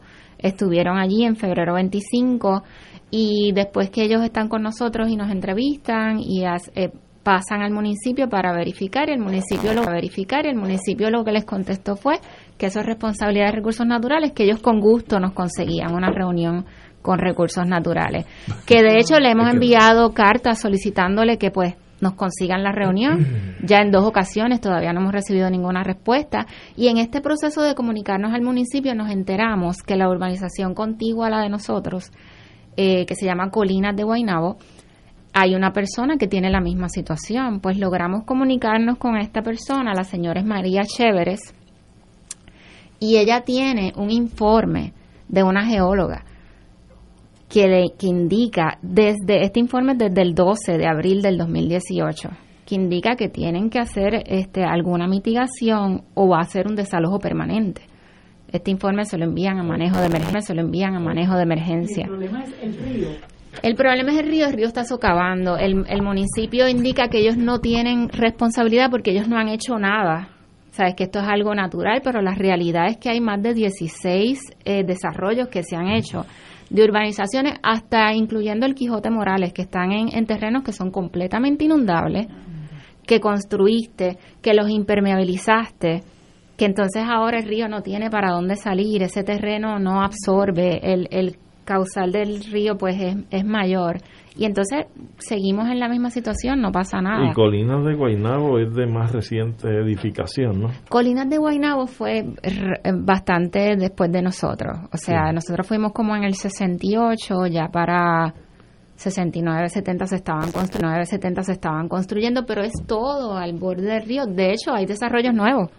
En la 199 están construyendo un supermercado pueblo en un terreno que es 96% inundable, lo rellenaron con 5 pies de relleno y allí están montando Que volvemos a lo mismo. Esto es, es la repetición de lo que históricamente ha venido pasando en el país, que es la falta de la planificación adecuada, el irrespeto a las zonas que son inundables, zonas que son agrícolas inclusive. Este, y aquí es la cuestión de, sí que no que, que todo lo económico se mide a base de un desarrollo económico no importa lo que te lleves por medio ¿ves? y tenemos aquí esto es recurrente Esto es recurrente y nos está sucediendo a nosotros y es triste. Yo pienso ahora, yo he oído otras comunidades que han hablado de lo mismo y nunca me, me he unido, ni nunca me, me he unido, ni nada. Y ahora estamos nosotros, nuestra comunidad, hablando de eso y van a ser otras que van a salir y nadie, pero alguien se tiene que hacer cargo porque nosotros pagamos contribuciones, nosotros pagamos el crimen, urbanización, las hipotecas. Mire, y lo triste es que en estos casos el banco no le importa Ya le nada. dañaron el crédito Usted a la dama. tiene que Sí, responder sí. por esa hipoteca. Entonces, en casos como este, que se repite, poner la primera urbanización en Puerto Rico que esto le ocurre, aquí todavía no se legisla para que haya un seguro para casos como estos. Porque no es culpa del que compra la casa que esto ocurra. Si esto ocurre, tiene que haber un seguro que le responda al banco por esa a la, inversión. a la y usted señora, a la, a la señora de, de Colina de Guaynabo, que es una señora mayor, ella llamó al banco y en el banco le dijeron que era responsabilidad, dijeron que era responsabilidad de ella haber visto dónde ella estaba comprando Mira, y que si ella que ser- estaba cerca de un río, ella tenía que que saber que, un eso podía pasar. Sí, no, no, No, pero recursos, eh, el, el, el municipio las envió a A recursos recursos naturales. No, nosotros logramos conseguir el municipio, en el caso de la, de la persona de nuestra urbanización, de Ajá. Sandra Olivieri, enviaron a manejo de emergencia. Manejo de emergencia, esto fue el 21 de enero del 20, les dice que tienen que desalojar. Ellas desalojan, esto fue después del terremoto, y después de eso el municipio se ha limpiado las manos, ellos no tienen nada. Pero que le dijeron que era de recursos naturales. No, posterior a eso nosotros conseguimos. Ellos dicen que es responsabilidad de recursos naturales. Eso lo dijeron cuando vino Telemundo ahora en febrero 25, le dijeron a Telemundo 25, le dijeron a Telemundo. Eh, nosotros conseguimos que vinieran personas de recursos naturales, de recursos naturales nos indicaron que iban a tratar de enviarnos a la misma geóloga que estuvo allí en el, en el 18, que es de, re- de, de recursos naturales, pero entonces ahora nos indican que realmente el proceso es que manejo de emergencia del municipio tiene que solicitarle a recursos naturales para que vaya la geóloga. Sí, pero clase burocracia, Sí, eh, eh, y en, en todo este proceso ya tenemos otra casa que está afectada estructuralmente que entendemos que ya no se va a poder vivir y la persona todavía la está pagando. Tenemos personas perdiendo sus verjas porque se están cayendo. Hmm. La casa donde sacaron a la muchacha casi mensualmente aparece una grieta nueva. Y entonces el municipio está limpiando, los, limpiando los, ríos, los terrenos de los ríos, en el área donde están construyendo el, el pueblo y otra urbanización más, y la limpieza de ellos es que quitan toda la vegetación y lo dejan en tierra, que yo no sé si eso es correcto, digo, yo no tengo ninguna expertise en esa área, pero eso causaría que cuando el río crezca se lleve más todavía, más erosión. Y entonces recursos naturales nosotros llamamos para ver si podíamos hacer una querella, nos dijeron que ya hay una situación con ese proceso que se está haciendo, que ellos la estaban trabajando por unos permisos que estaban incorrectos, pero entonces esto es entre agencias, que no se van a hacer daño una a las otras. Y el municipio sigue con sus máquinas limpiando el río, lo que ellos llaman limpiar el río, que es eliminar toda la vegetación y dejarlo en tierra, la vegetación y dejarlo en tierra. Pero es que, mira, mm. cuando la construcción en Puerta de Tierra del famoso paseo. que hicieron frente al Capitolio, los ah, vecinos, los vecinos de San Juan eh, nos esgalillamos denunciando que lo que estaban haciendo, arrancando toda la vegetación, de eso es como un farallón ahí. Sí, como un acantilado. Y, lo que iban a hacer era precisamente crear un problema de erosión eh, y de deslizamientos de terreno. Y ahí está. Pues no, pues no, nosotros nos quejamos por todo, nos oponemos a todo. Los que se oponen a los desarrollos son unos, este, unas personas que, que siempre están protestando por, protestar, ¿verdad? Ahí, ahí tenemos a Puerto Tierra ahora mismo a punto de caerse el, el paseo ese. Y entonces estas urbanizaciones, lo mismo ¿Cuántas veces se ha denunciado que no se puede construir en terrenos inundables? Eso está rellenando para disque para posibilitar que, que las aguas no afecten y no se inunden. Y cambiar el cauce de los ríos y sigue y se repite y se repite y entonces que siempre ah no lo que hablan es de lo mucho trabajo que da conseguir los permisos para los desarrollos, de que hay que eh, facilitar la permisología, eh, de que no se le puede dar tanta oportunidad a las comunidades para, para, oponer, para, para oponerse. Entonces aquí lo tenemos. Hmm. Exhibit number 8, ¿verdad? De lo que sucede cuando tú das permiso a troche y moche sin hacer estudios de suelo, eh, de geológico, de agua, ahí lo tienen. Tatiana, ¿ustedes han solicitado por escrito una reunión con el jefe de recursos naturales? Porque yo, yo recomiendo eso, que no, no que la mande por correo, porque si no, no va a llegar que la lleven allí.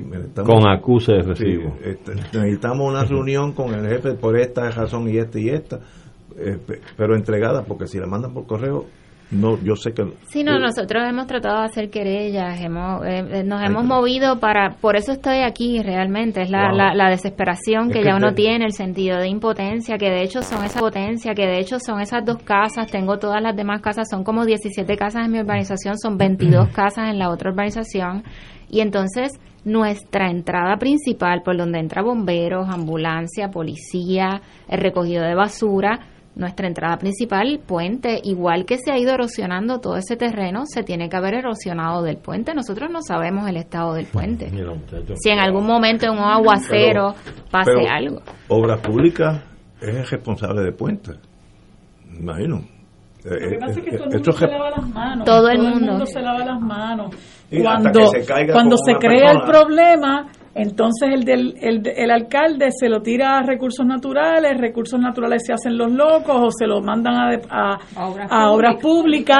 Cuando tú tienes una persona desalojada, tienes una persona desalojada, el banco también le da la espalda y dice, me tienes que seguir pagando la hipoteca como si necesitaran el dinero, porque la realidad es que aquí los bancos con este asunto de las hipotecas están por la libre, ellos no tienen ningún tipo de, de, parámetros que digan, mira, no puede ser, no puede ser usurero y tiene que haber unas unas garantías de que si ocurre una situación, que es un poco lo que comentaba Arturo, cómo la gente se defiende ante estos actos de que no son de la naturaleza, son de son de, del, ser humano, ¿verdad? Que, que quiere controlar la naturaleza este y que a la larga eso va a tener uno, unas repercusiones que la gente no tiene por qué advertirla, no tiene por qué preverla, porque la gente no es geóloga, la gente no tiene, la gente no tiene conocimientos necesariamente de planificación.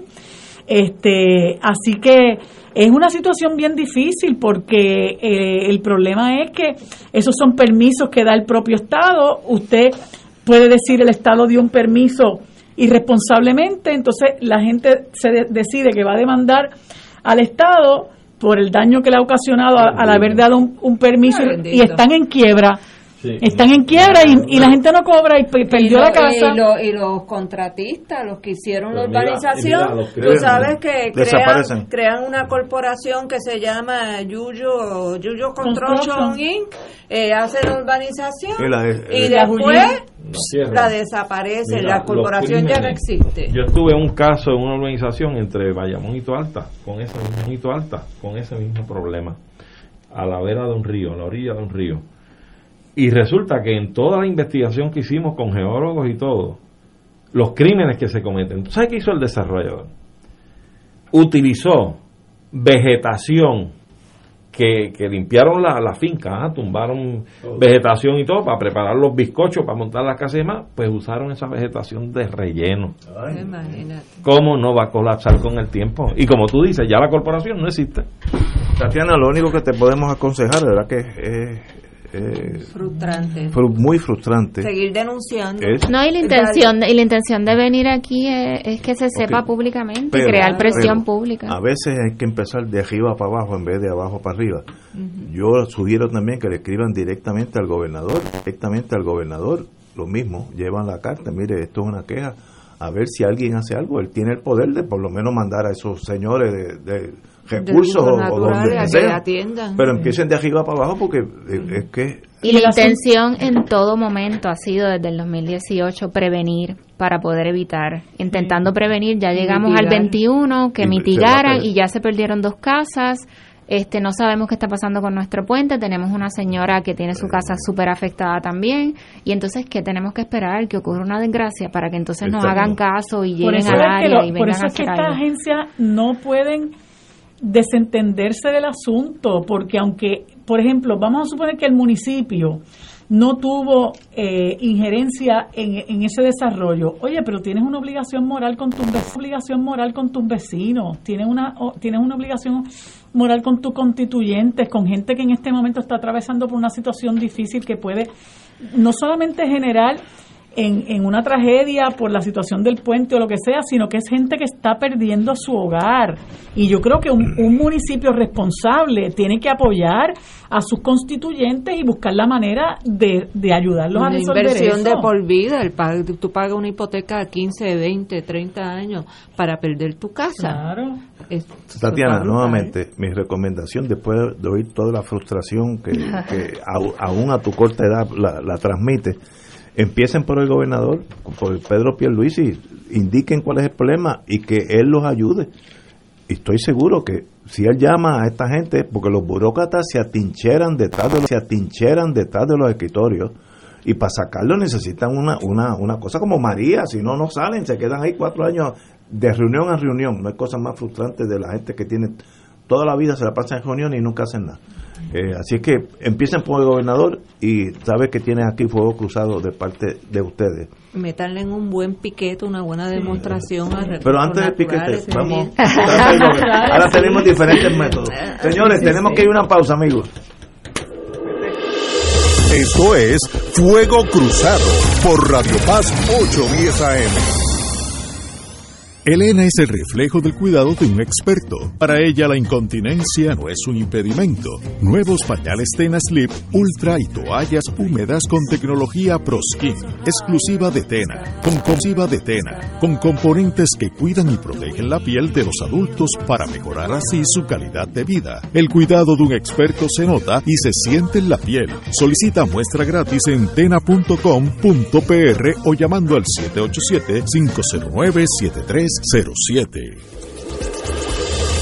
Fuego Cruzado está contigo en todo Puerto Rico. 2.6 millones de autos en Puerto Rico, algunos de ellos con desperfectos.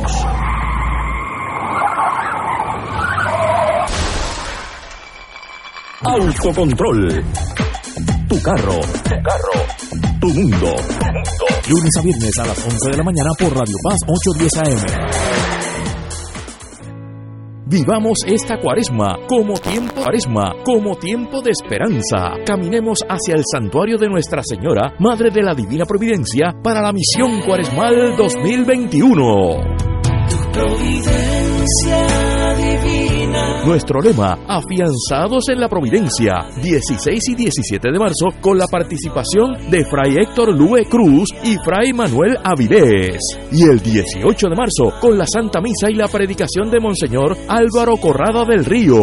Todas las noches, adoración del Santísimo y confesiones. Misión Cuaresmal 2021, 16 al 18 de marzo, 7 de la noche, Santuario Nacional de Nuestra Señora, Madre de la Divina Providencia en Cupey. Te esperamos. Info santuario de la providencia.org 787-646-9448. Transmisión 48. Transmisión por Radio Paz 810 AM y Radio Paz 810.com.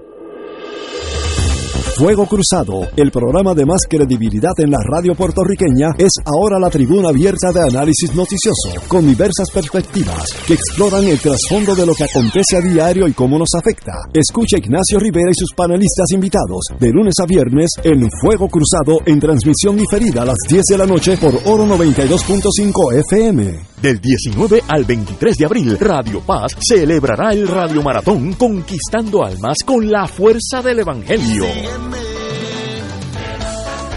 Para orar en la Pascua por las intenciones de nuestros radioescuchas y recaudar fondos para seguir transmitiendo la palabra de salvación a través de nuestras ondas y proclamando el evangelio y proclamando el evangelio de Cristo por todos los rincones donde llega nuestra señal. Contamos con tus llamadas y contribuciones accediendo al ATH móvil de Radio Paz. Como dice Marcos 16:15, vayan por todo el mundo y proclamen la buena nueva. Contamos con tu generosa del 19 al 23 de abril en el Radio Maratón de Radio Paz 810 AM, donde ser mejor es posible. Y ahora continúa Fuego Cruzado.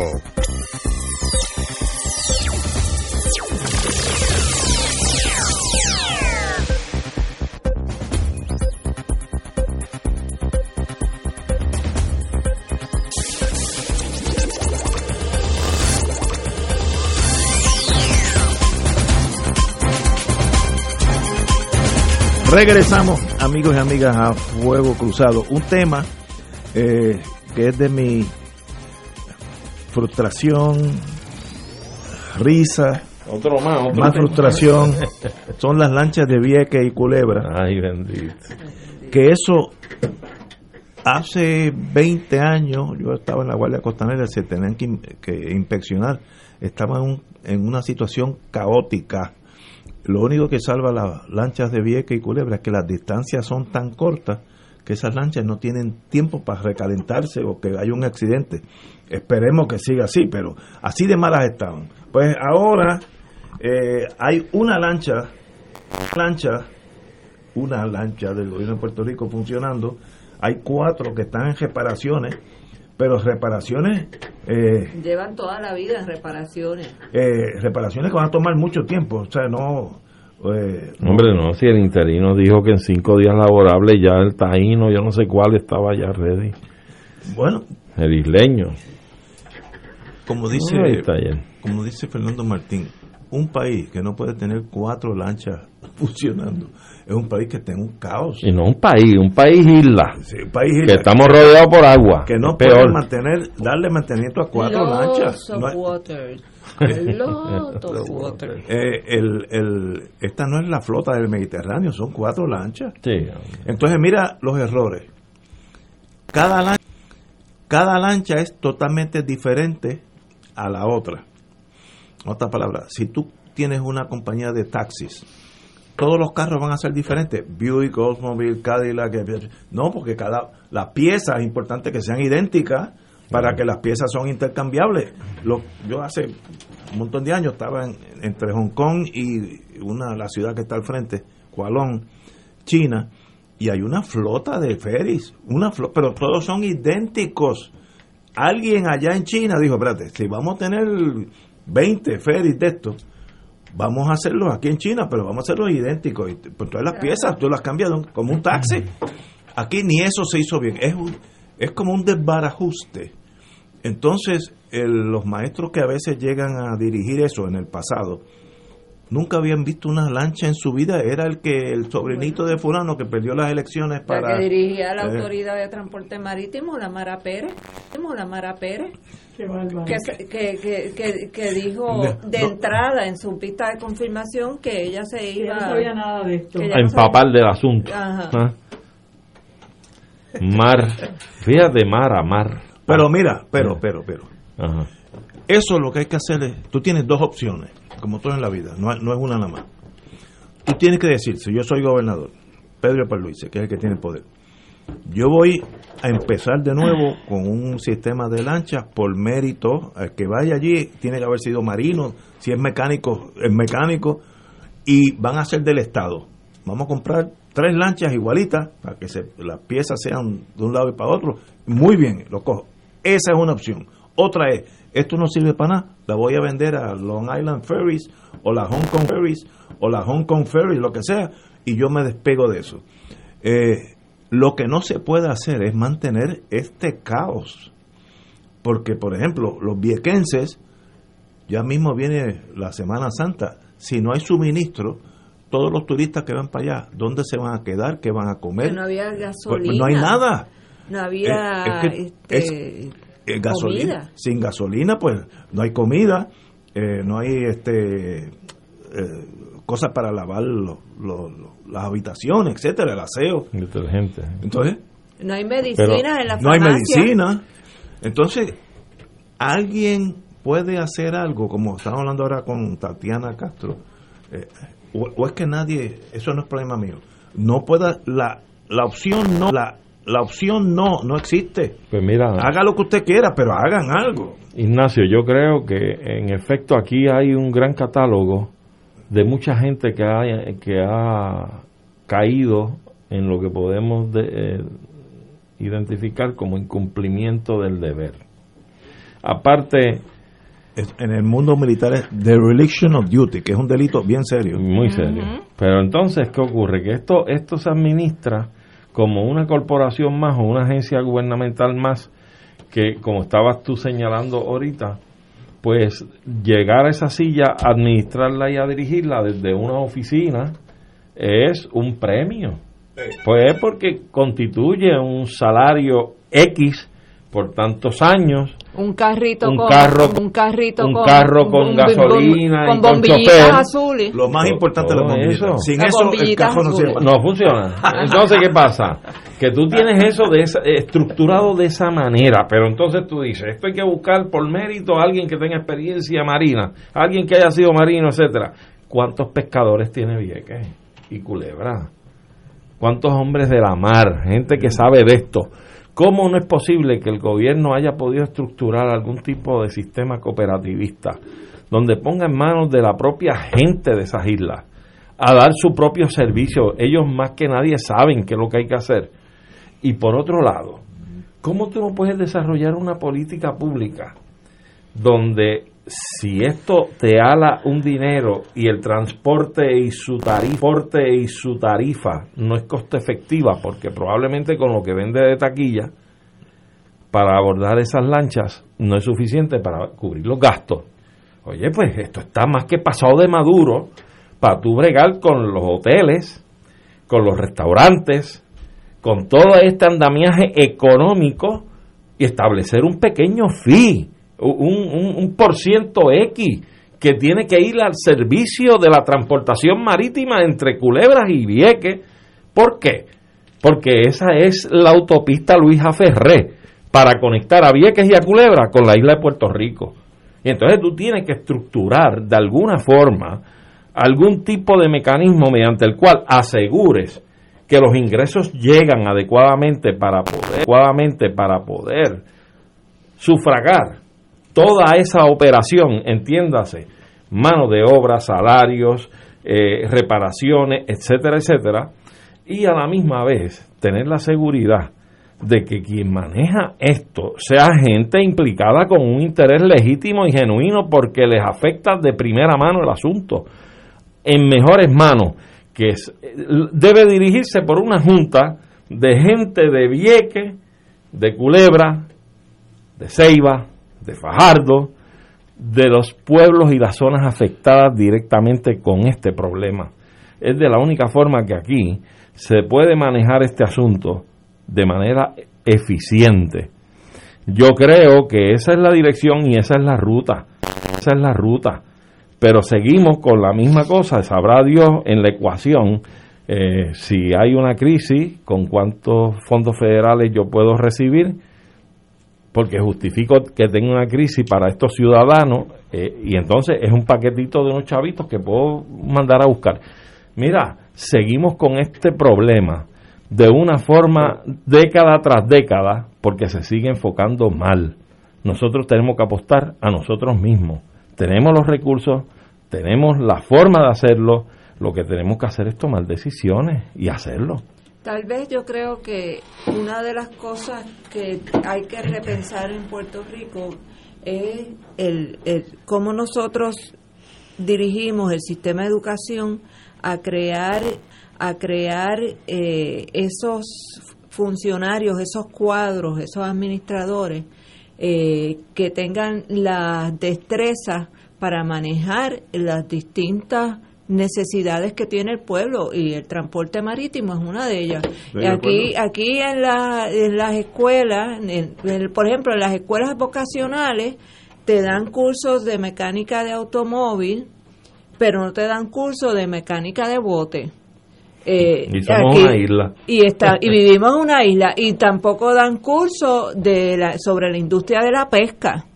Eh, y entonces, eh, yo creo que tal vez si hay unos países que son exitosísimos manejando este esto del transporte este esto del transporte marítimo y Ignacio mencionó Hong Kong Podemos pensar en Grecia, por ejemplo, que tiene un turismo increíble entre las islas griegas, que todo se maneja con, con, este tipo de ferry.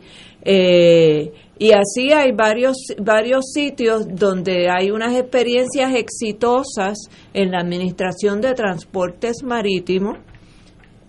Y yo creo que debería haber la, la posibilidad de enviar a jóvenes a, a, entrenarse, a estudiar la carrera que haya que estudiar para uno poder eh, estar preparado para, para manejar un sistema de transportación marítima, eh, porque eso es una especialidad, porque eso es una especialidad, Este, y lo que hace falta es la, la intención, la decisión la voluntad, gracias, esa es la palabra que estaba buscando, la voluntad política de hacerlo bien, de verdaderamente atender las necesidades del pueblo, de los pueblos de Vieques y Culebra. Yo estoy seguro que hay jóvenes ahora mismo en escuelas superiores en Vieques y Culebra que tú le dices, yo, yo, gobierno de Puerto Rico, te voy a pagar una beca para que tú te vayas a Grecia o a,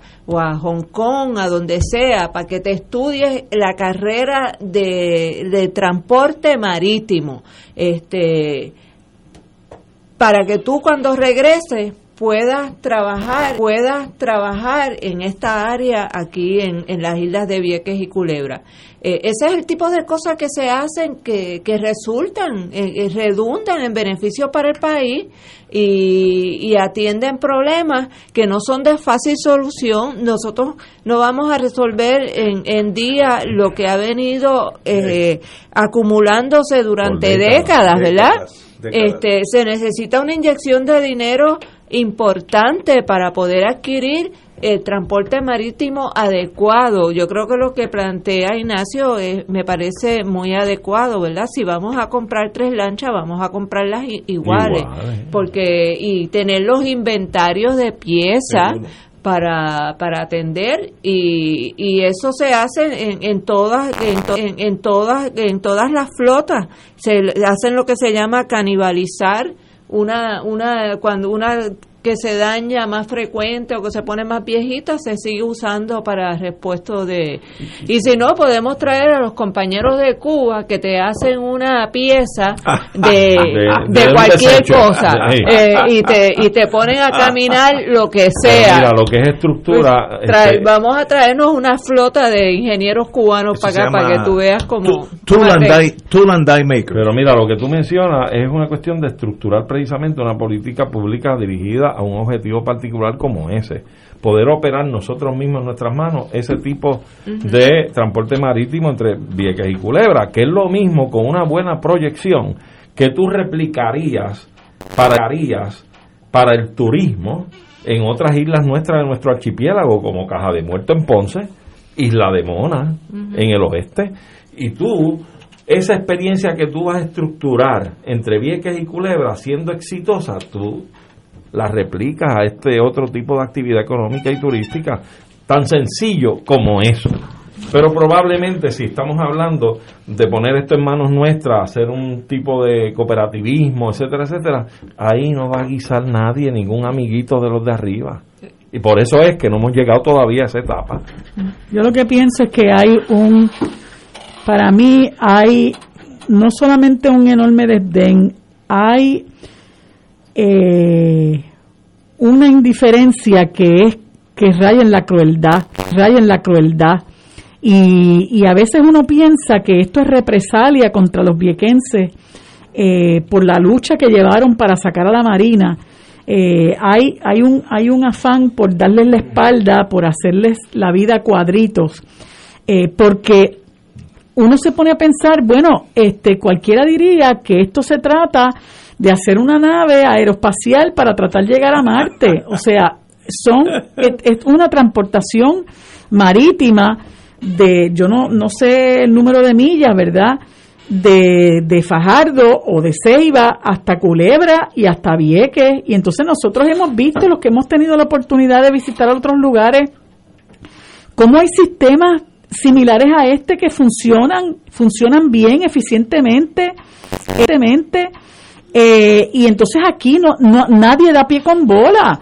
Entonces, a lo que vienen es a robarse los chavos en, en, en, el, en el puesto, eh, a burlarse de los viequenses, porque yo creo que esta muchacha Mara Pérez, que desde el mismo momento en que la nombraron, aceptó que no sabía absolutamente nada de este oficio, que me parece una falta de respeto a los viequenses y a los culebrenses, no, nunca dio pie con bola. Entonces se va eh, y cuando se va dice, bueno, pues esta es la que hay, porque todas las lanchas se dañaron, ¿verdad? Como si eso no fuera parte del, del, de la cotidianidad de los viequenses y los culebrenses, todas las lanchas se dañaron y entonces ahora tenemos una que no puede, no puede atracar, en la va a atracar en la bahía, este, pues que ustedes quieren que yo haga, eso es lo que hay, yo no tengo chavo, óyeme, pero no le van a pagar 23 millones a una gente ahí por una alianza público-privada.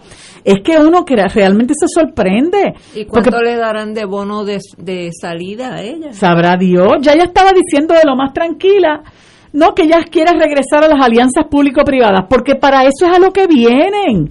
O sea, ellos piensan que privatizándolo todo, que haciendo alianzas público-privadas, todo se resuelve y nosotros ya hemos vivido suficiente como para saber que la privatización no es una panacea, que el privatizador a lo que viene es a maximizar sus ganancias y que lo que viene es a buscar la manera de explotar al que está trabajando, de sacarle el jugo al, al, al, al, al esfuerzo, al proyecto, con tal de maximizar su ganancia y entonces siempre se queda pillado, el, el, el, consumidor siempre se queda pillado, el que recibe el servicio, porque ya los servicios en este país se han convertido prácticamente en un privilegio. Para la gente de Vieques y Culebra, que esto es un servicio esencial porque utilizan esta transportación para sus trabajos, para citas al médico, para, atender, eh, para, ir a estudiar, para ir a buscar trabajo, para visitar un familiar, para tantas cosas. Para nosotros puede ser placer,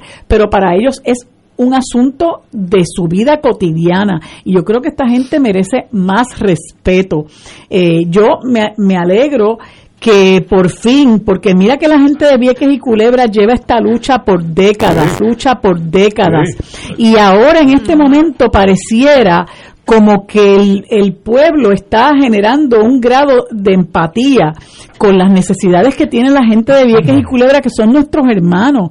Y uno tiene que tratar de ponerse en los zapatos, en vez de los zapatos de Mara Pérez, que era lo que decía ella en una ocasión cuando alegó, alegó que la secuestraron allí en Vieques, que dijo, pónganse en mis zapatos. No, hay que ponerse en los zapatos de la gente que está viviendo esta tragedia, que está viviendo este viacrucis, y que el gobierno asuma la responsabilidad que le corresponda entonces, se ponen a hacer negocios con unas empresas privatizadoras, con unas empresas privadas, y le dan la espalda al, pueblo de Vieques cuando lo que deberían hacer es atender a quienes realmente conocen su propia necesidad, que es el pueblo de Vieques y Culebra. Por eso es que Culebra, por eso es que es importante eh, nosotros entender que salimos de un gobernante del PNP y, y, cogimos otro gobernante del PNP y son una y la misma cosa. Mira lo que pasa con el contrato de Luma Energy. ¿Qué más se le va a decir a este país de que ese contrato es malo, de que ese contrato es un atraco? Y, y, y Pierluisi insiste en que él lo que va a hacer es que va a fiscalizar. Entonces, con relación a, lo que pasa en, en, Vieques y Culebra, yo veo tanta indiferencia eh, que, es, hora de que la gente despierte y diga, mira, no, realmente no sirven. Lo que hizo Johnny Méndez fue también una afrenta a la gente de Vieques y Culebra, a la gente de Vieques y Culebra, y es tan cínico que le dice a la gente, no, yo llegué en una lancha de fura porque iba a llegar tarde pues mire, tarde llega la gente de Vieques y Culebra todo el tiempo. Probablemente a las citas médicas, a un hospital. Y él se lo estruja en la cara de que él no quiere llegar tarde y cogió la lancha de fura. Bueno, pues usted es un privilegiado del sistema, pero ellos están fastidiados porque llegan tarde o simplemente no llegan y salir de la isla de la isla nena se ha convertido en una hazaña y nadie tiene de no hay derecho realmente a vivir así. Oye, y Luma se ha llevado ya como 78 millones y no se han sentado en la silla todavía de una oficina, 78 millones. Dime con esos millones ¿Cuántas lanchas tendríamos ahora mismo en Vieques? Bueno, ¿y cuántos se fueron ¿Ah? en el super en el supertubo en el supertubo aquel que 100 millones que no sé que, no, que, que, yo me acuerdo que un debate que un debate sí con un debate en la gobernación yo le me le paré de frente a Fortuño y le lo emplacé públicamente y le dije que cuando le iba a responder al país por haber malgastado 100 millones de dólares del erario público en una propaganda, un proyecto que no tenía un solo permiso. Eso fue una jauja para los amigos de Fortuño. Eso es lo que fue. Señores, tenemos que ir a una pausa, son las 7 menos cuarto y regresamos with Crossfire. Fuego Cruzado está contigo en todo Puerto Rico. Miércoles de Infoempresas a las 4 de la tarde. Con entrevistas e información, con e información con nuestros emprendedores y empresarios. No te lo puedes perder. Miércoles a las 4 de la tarde. Por aquí, por Radio Paz 810 AM y Radio Paz 810.com. Los espero. A mí me gusta mi pueblo. A mí me gusta mi gente.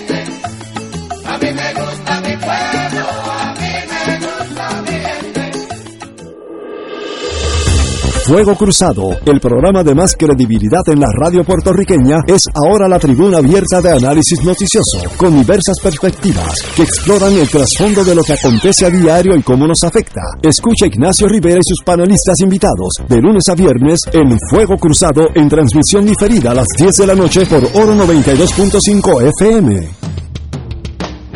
Todos todos los jueves Radio Paz y la Administración del Seguro Social te ofrecen un espacio informativo para orientarte y aclarar tus dudas sobre los derechos, requisitos y obligaciones para poder disfrutar de sus beneficios. Plantea tus preguntas por el 787-300-4982 y conoce antes que nadie los detalles concernientes a cambios y nuevas regulaciones, escuchando todo sobre Seguro Social con Víctor Rodríguez los jueves de 2 a 3 de la tarde por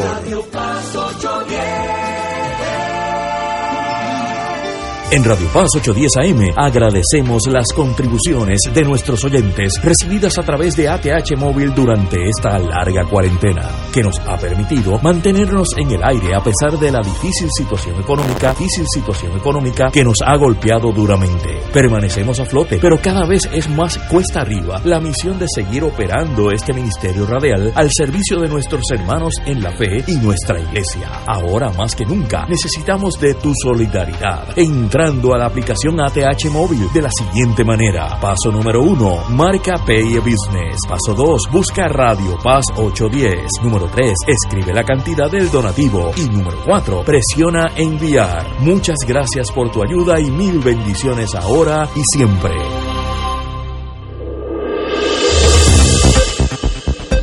Y ahora continúa Fuego Cruzado.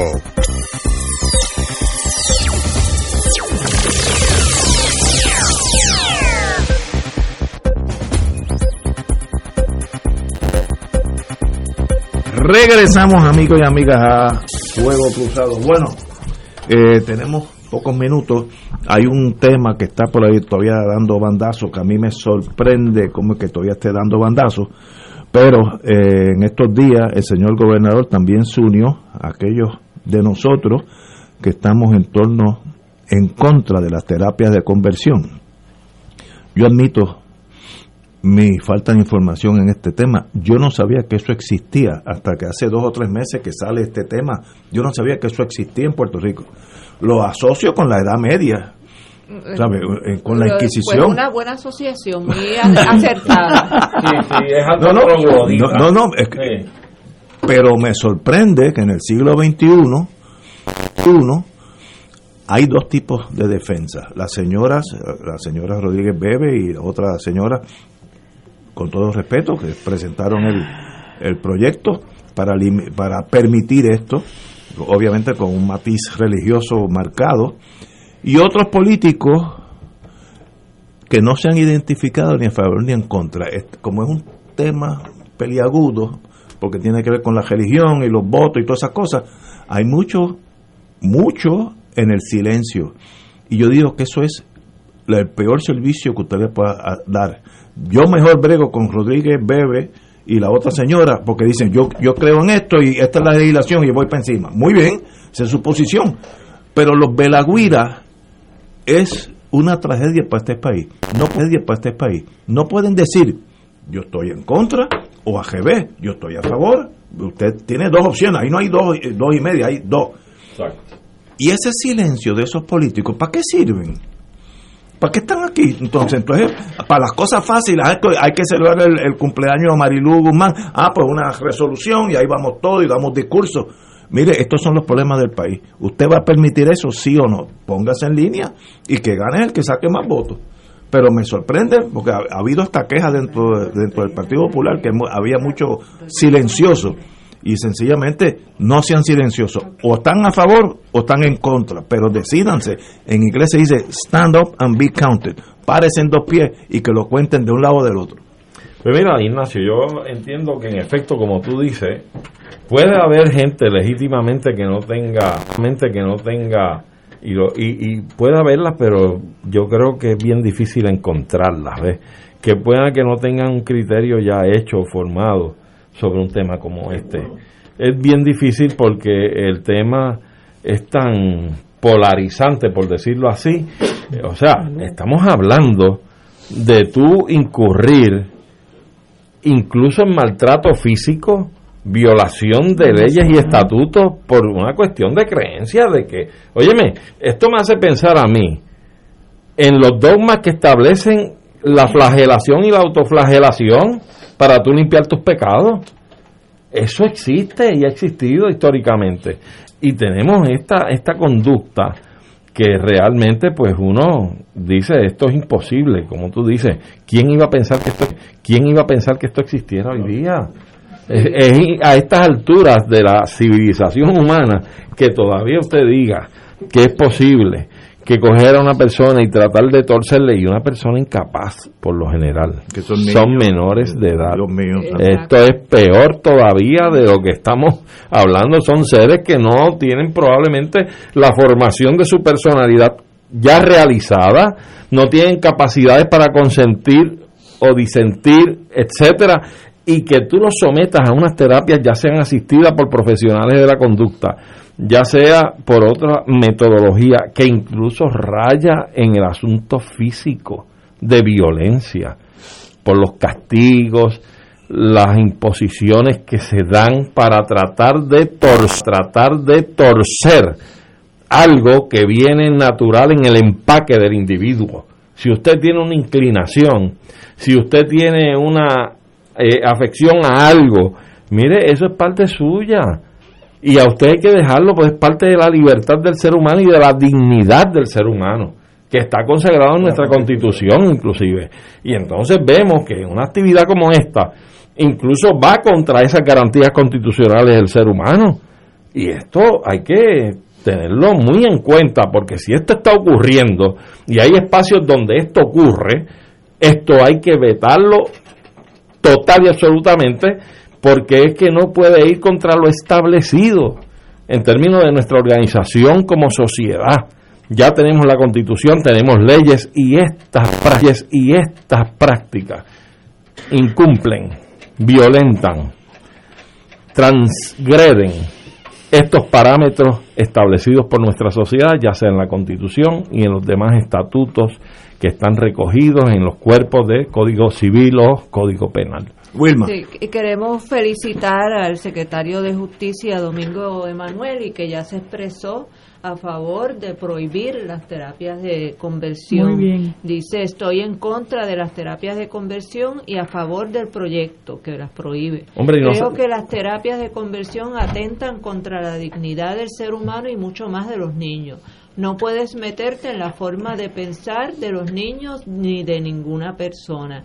Eh, este proyecto, para los que no estén muy al tanto de lo que estamos hablando, de lo que estamos hablando, pues es un proyecto que han presentado conjuntamente, eh, es de la autoría del senador independiente José Vargas Vidot, a la cual se unieron la eh, María Lourdes Santiago, los senadores del Movimiento Victoria Ciudadana, Ana Irma Rivera Lacen y Rafael Bernabe, y el portavoz de la delegación del Partido Popular Democrático, Javier Aponte Dalmau aunque el presidente del Senado, José Luis del Mau, también del Partido Popular Democrático, no ha asumido una postura sobre el proyecto del Senado 184. Eh, así que eh, nosotros le hacemos un llamado eh, al presidente, presidente del Senado, José Luis Dalmau, eh, que eche un pie al bote. eche un pie al bote este que se pare derecho eh, que ejerza su poder eh, en el Senado para persuadir a sus compañeros eh, de la legislatura sobre la necesidad de prohibir esto que es una barbarie que se viene arrastrando de siglos, esto es de la época de la Inquisición, viene esto. No sabes de ha cuando, De cuando se, se criminalizaba eh, la homosexualidad en las épocas oscurantistas de la Edad Media. Eh, estos son eh, resabios que todavía nos quedan de, de la intolerancia, de la intolerancia de algunos sectores religiosos Eh, y, y son prácticas que son sumamente dañinas al ser humano que es sometido a la misma. Nadie tiene derecho a decirle a una persona cuál es su orientación sexual. Eh, cada persona eh, nace eh, y escoge cómo va a vivir su vida eh, como persona sexual y eso no debe ser un área donde deba incursionar ni el gobierno y muchísimo menos sectores este, privados. Así que eh, hay que proteger a las personas eh, que tienen eh, es una orientación sexual distinta a la heterosexual a la heterosexual y deciden manifestarse y protegerlos del abuso eh, que implicaría el permitir estas terapias de conversión en Puerto Rico. Marilu. Pues yo, yo eh, suscribo ¿verdad? lo que acaba de decir Arturo y, y Wilma. A mí me parecieron eh, particularmente muy lamentables las expresiones y los escritos que ha hecho la senadora Rodríguez Bebe, que yo estoy totalmente convencida que es una persona muy inteligente.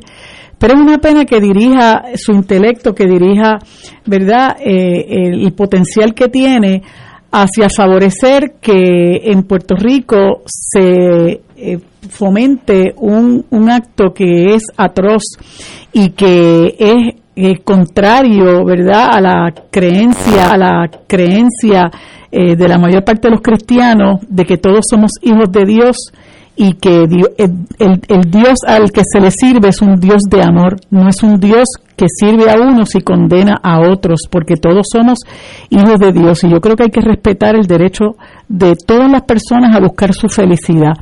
Eh, y, y, y- y apartándome un poco de la, del asunto verdad espiritual o religioso, eh, hay que entender que este tipo de cosas que se menciona que son muy dañinas a la psiquis de nuestros niños y nuestros jóvenes, yo creo que lo, lo primero que tenemos que hacer es recurrir a la comunidad científica. Y la comunidad científica eh, abrumadoramente rechaza este tipo de terapia, ¿verdad? Eh, y yo he escuchado, ¿verdad? Eh, ¿verdad? Eh, eh, profesionales de la conducta que dicen, mire, si usted quiere ir a un profesional de la conducta para que lo ayude a abrirse a ese sentimiento que usted tiene de que usted no se siente igual que los demás y de que usted no quiere sentir el, no quiere se- seguir la línea que le imponen sus padres de que yo tengo que ser hete- heterosexual y ayudarlo a usted a abrir- a abrirse camino hacia encontrar su paz, su felicidad, para eso sí estamos los profesionales de la conducta, pero para pro- propiciar o forzar que usted sea lo que usted no quiere ser, eso es una aberración. Y los profesionales de la conducta saben que eso es algo que les está prohibido. Por eso me, me, me resultó eh, eh, particularmente eh, desconcertante eh, leer, leer hoy que la vicepresidenta del Senado, quien tengo entendido que es psicóloga clínica, todavía esté pensando si apoya o no las terapias de conversión e hizo una Increíble. expresión e hizo una expresión que, lo, que es lo que cita la prensa, ¿verdad? De que ella quería ver si eso tenía algo que ver con la separación de iglesia y Estado. Eh, y es algo realmente que uno lo deja perplejo porque eh, eh, no creo que haya que buscarle muchas patas al gato. Y quería aprovechar que sé que nos queda muy corto tiempo para exhortar al amigo Domingo Emanueli, a quien yo le tengo un, un aprecio muy particular, a que si bien hay que felicitarlo por hacer una expresión valiente en contra de las terapias de conversión y a favor de este proyecto de ley, que promueva eh, eh, y que apoye el proyecto de ley, porque ya el, Departamento de Justicia se expresó en contra, pero que apruebe, que promueva eh, de, de, de un reversazo y apruebe el proyecto de ley que busca eliminar que los casos criminales se sometan por declaración jurada. Eso es otra aberración en nuestro sistema de justicia criminal y violenta el derecho de todo imputado, el derecho elemental de todo imputado a la confrontación. Así que mi exhortación al amigo Domingo Emanueli a que reconsidere esa posición retardataria del Departamento de Justicia. El, A jugar con las cartas por encima de la mesa. Y que reconsidere someter a los estudiantes a un juicio sido totalmente innecesario. De acuerdo. De paso, hoy fue la vista de confirmación. No, la vista no. Hoy fueron las, Las vistas la de, sobre el secretario de Justicia. Sobre el secretario de Justicia, la vista en pleno. La votación en pleno será la semana que viene, me lo acaba de decir. Así que. Mira, en, en nuestra, nos unimos a la pena que embarga la clase artística por el fallecimiento de, del actor y Albert Rodríguez. Albert Rodríguez, ¿ah? director. Cosa Inesperado, me da la Totalmente inesperado y lamentamos mucho ese fallecimiento de un talento nuestro. Ha sido un golpetazo Sí. para la clase artística, por lo que yo he podido leer, y, y expreso mis sentidas condolencias sobre con todos ellos, porque sé que están muy afectados. Una persona muy querida eh, por, por la clase artística y es una muerte repentina de una persona joven llena de vida. Pues de verdad que lo lamentamos mucho. Mucho. Señores, hasta mañana miércoles a las 17 horas.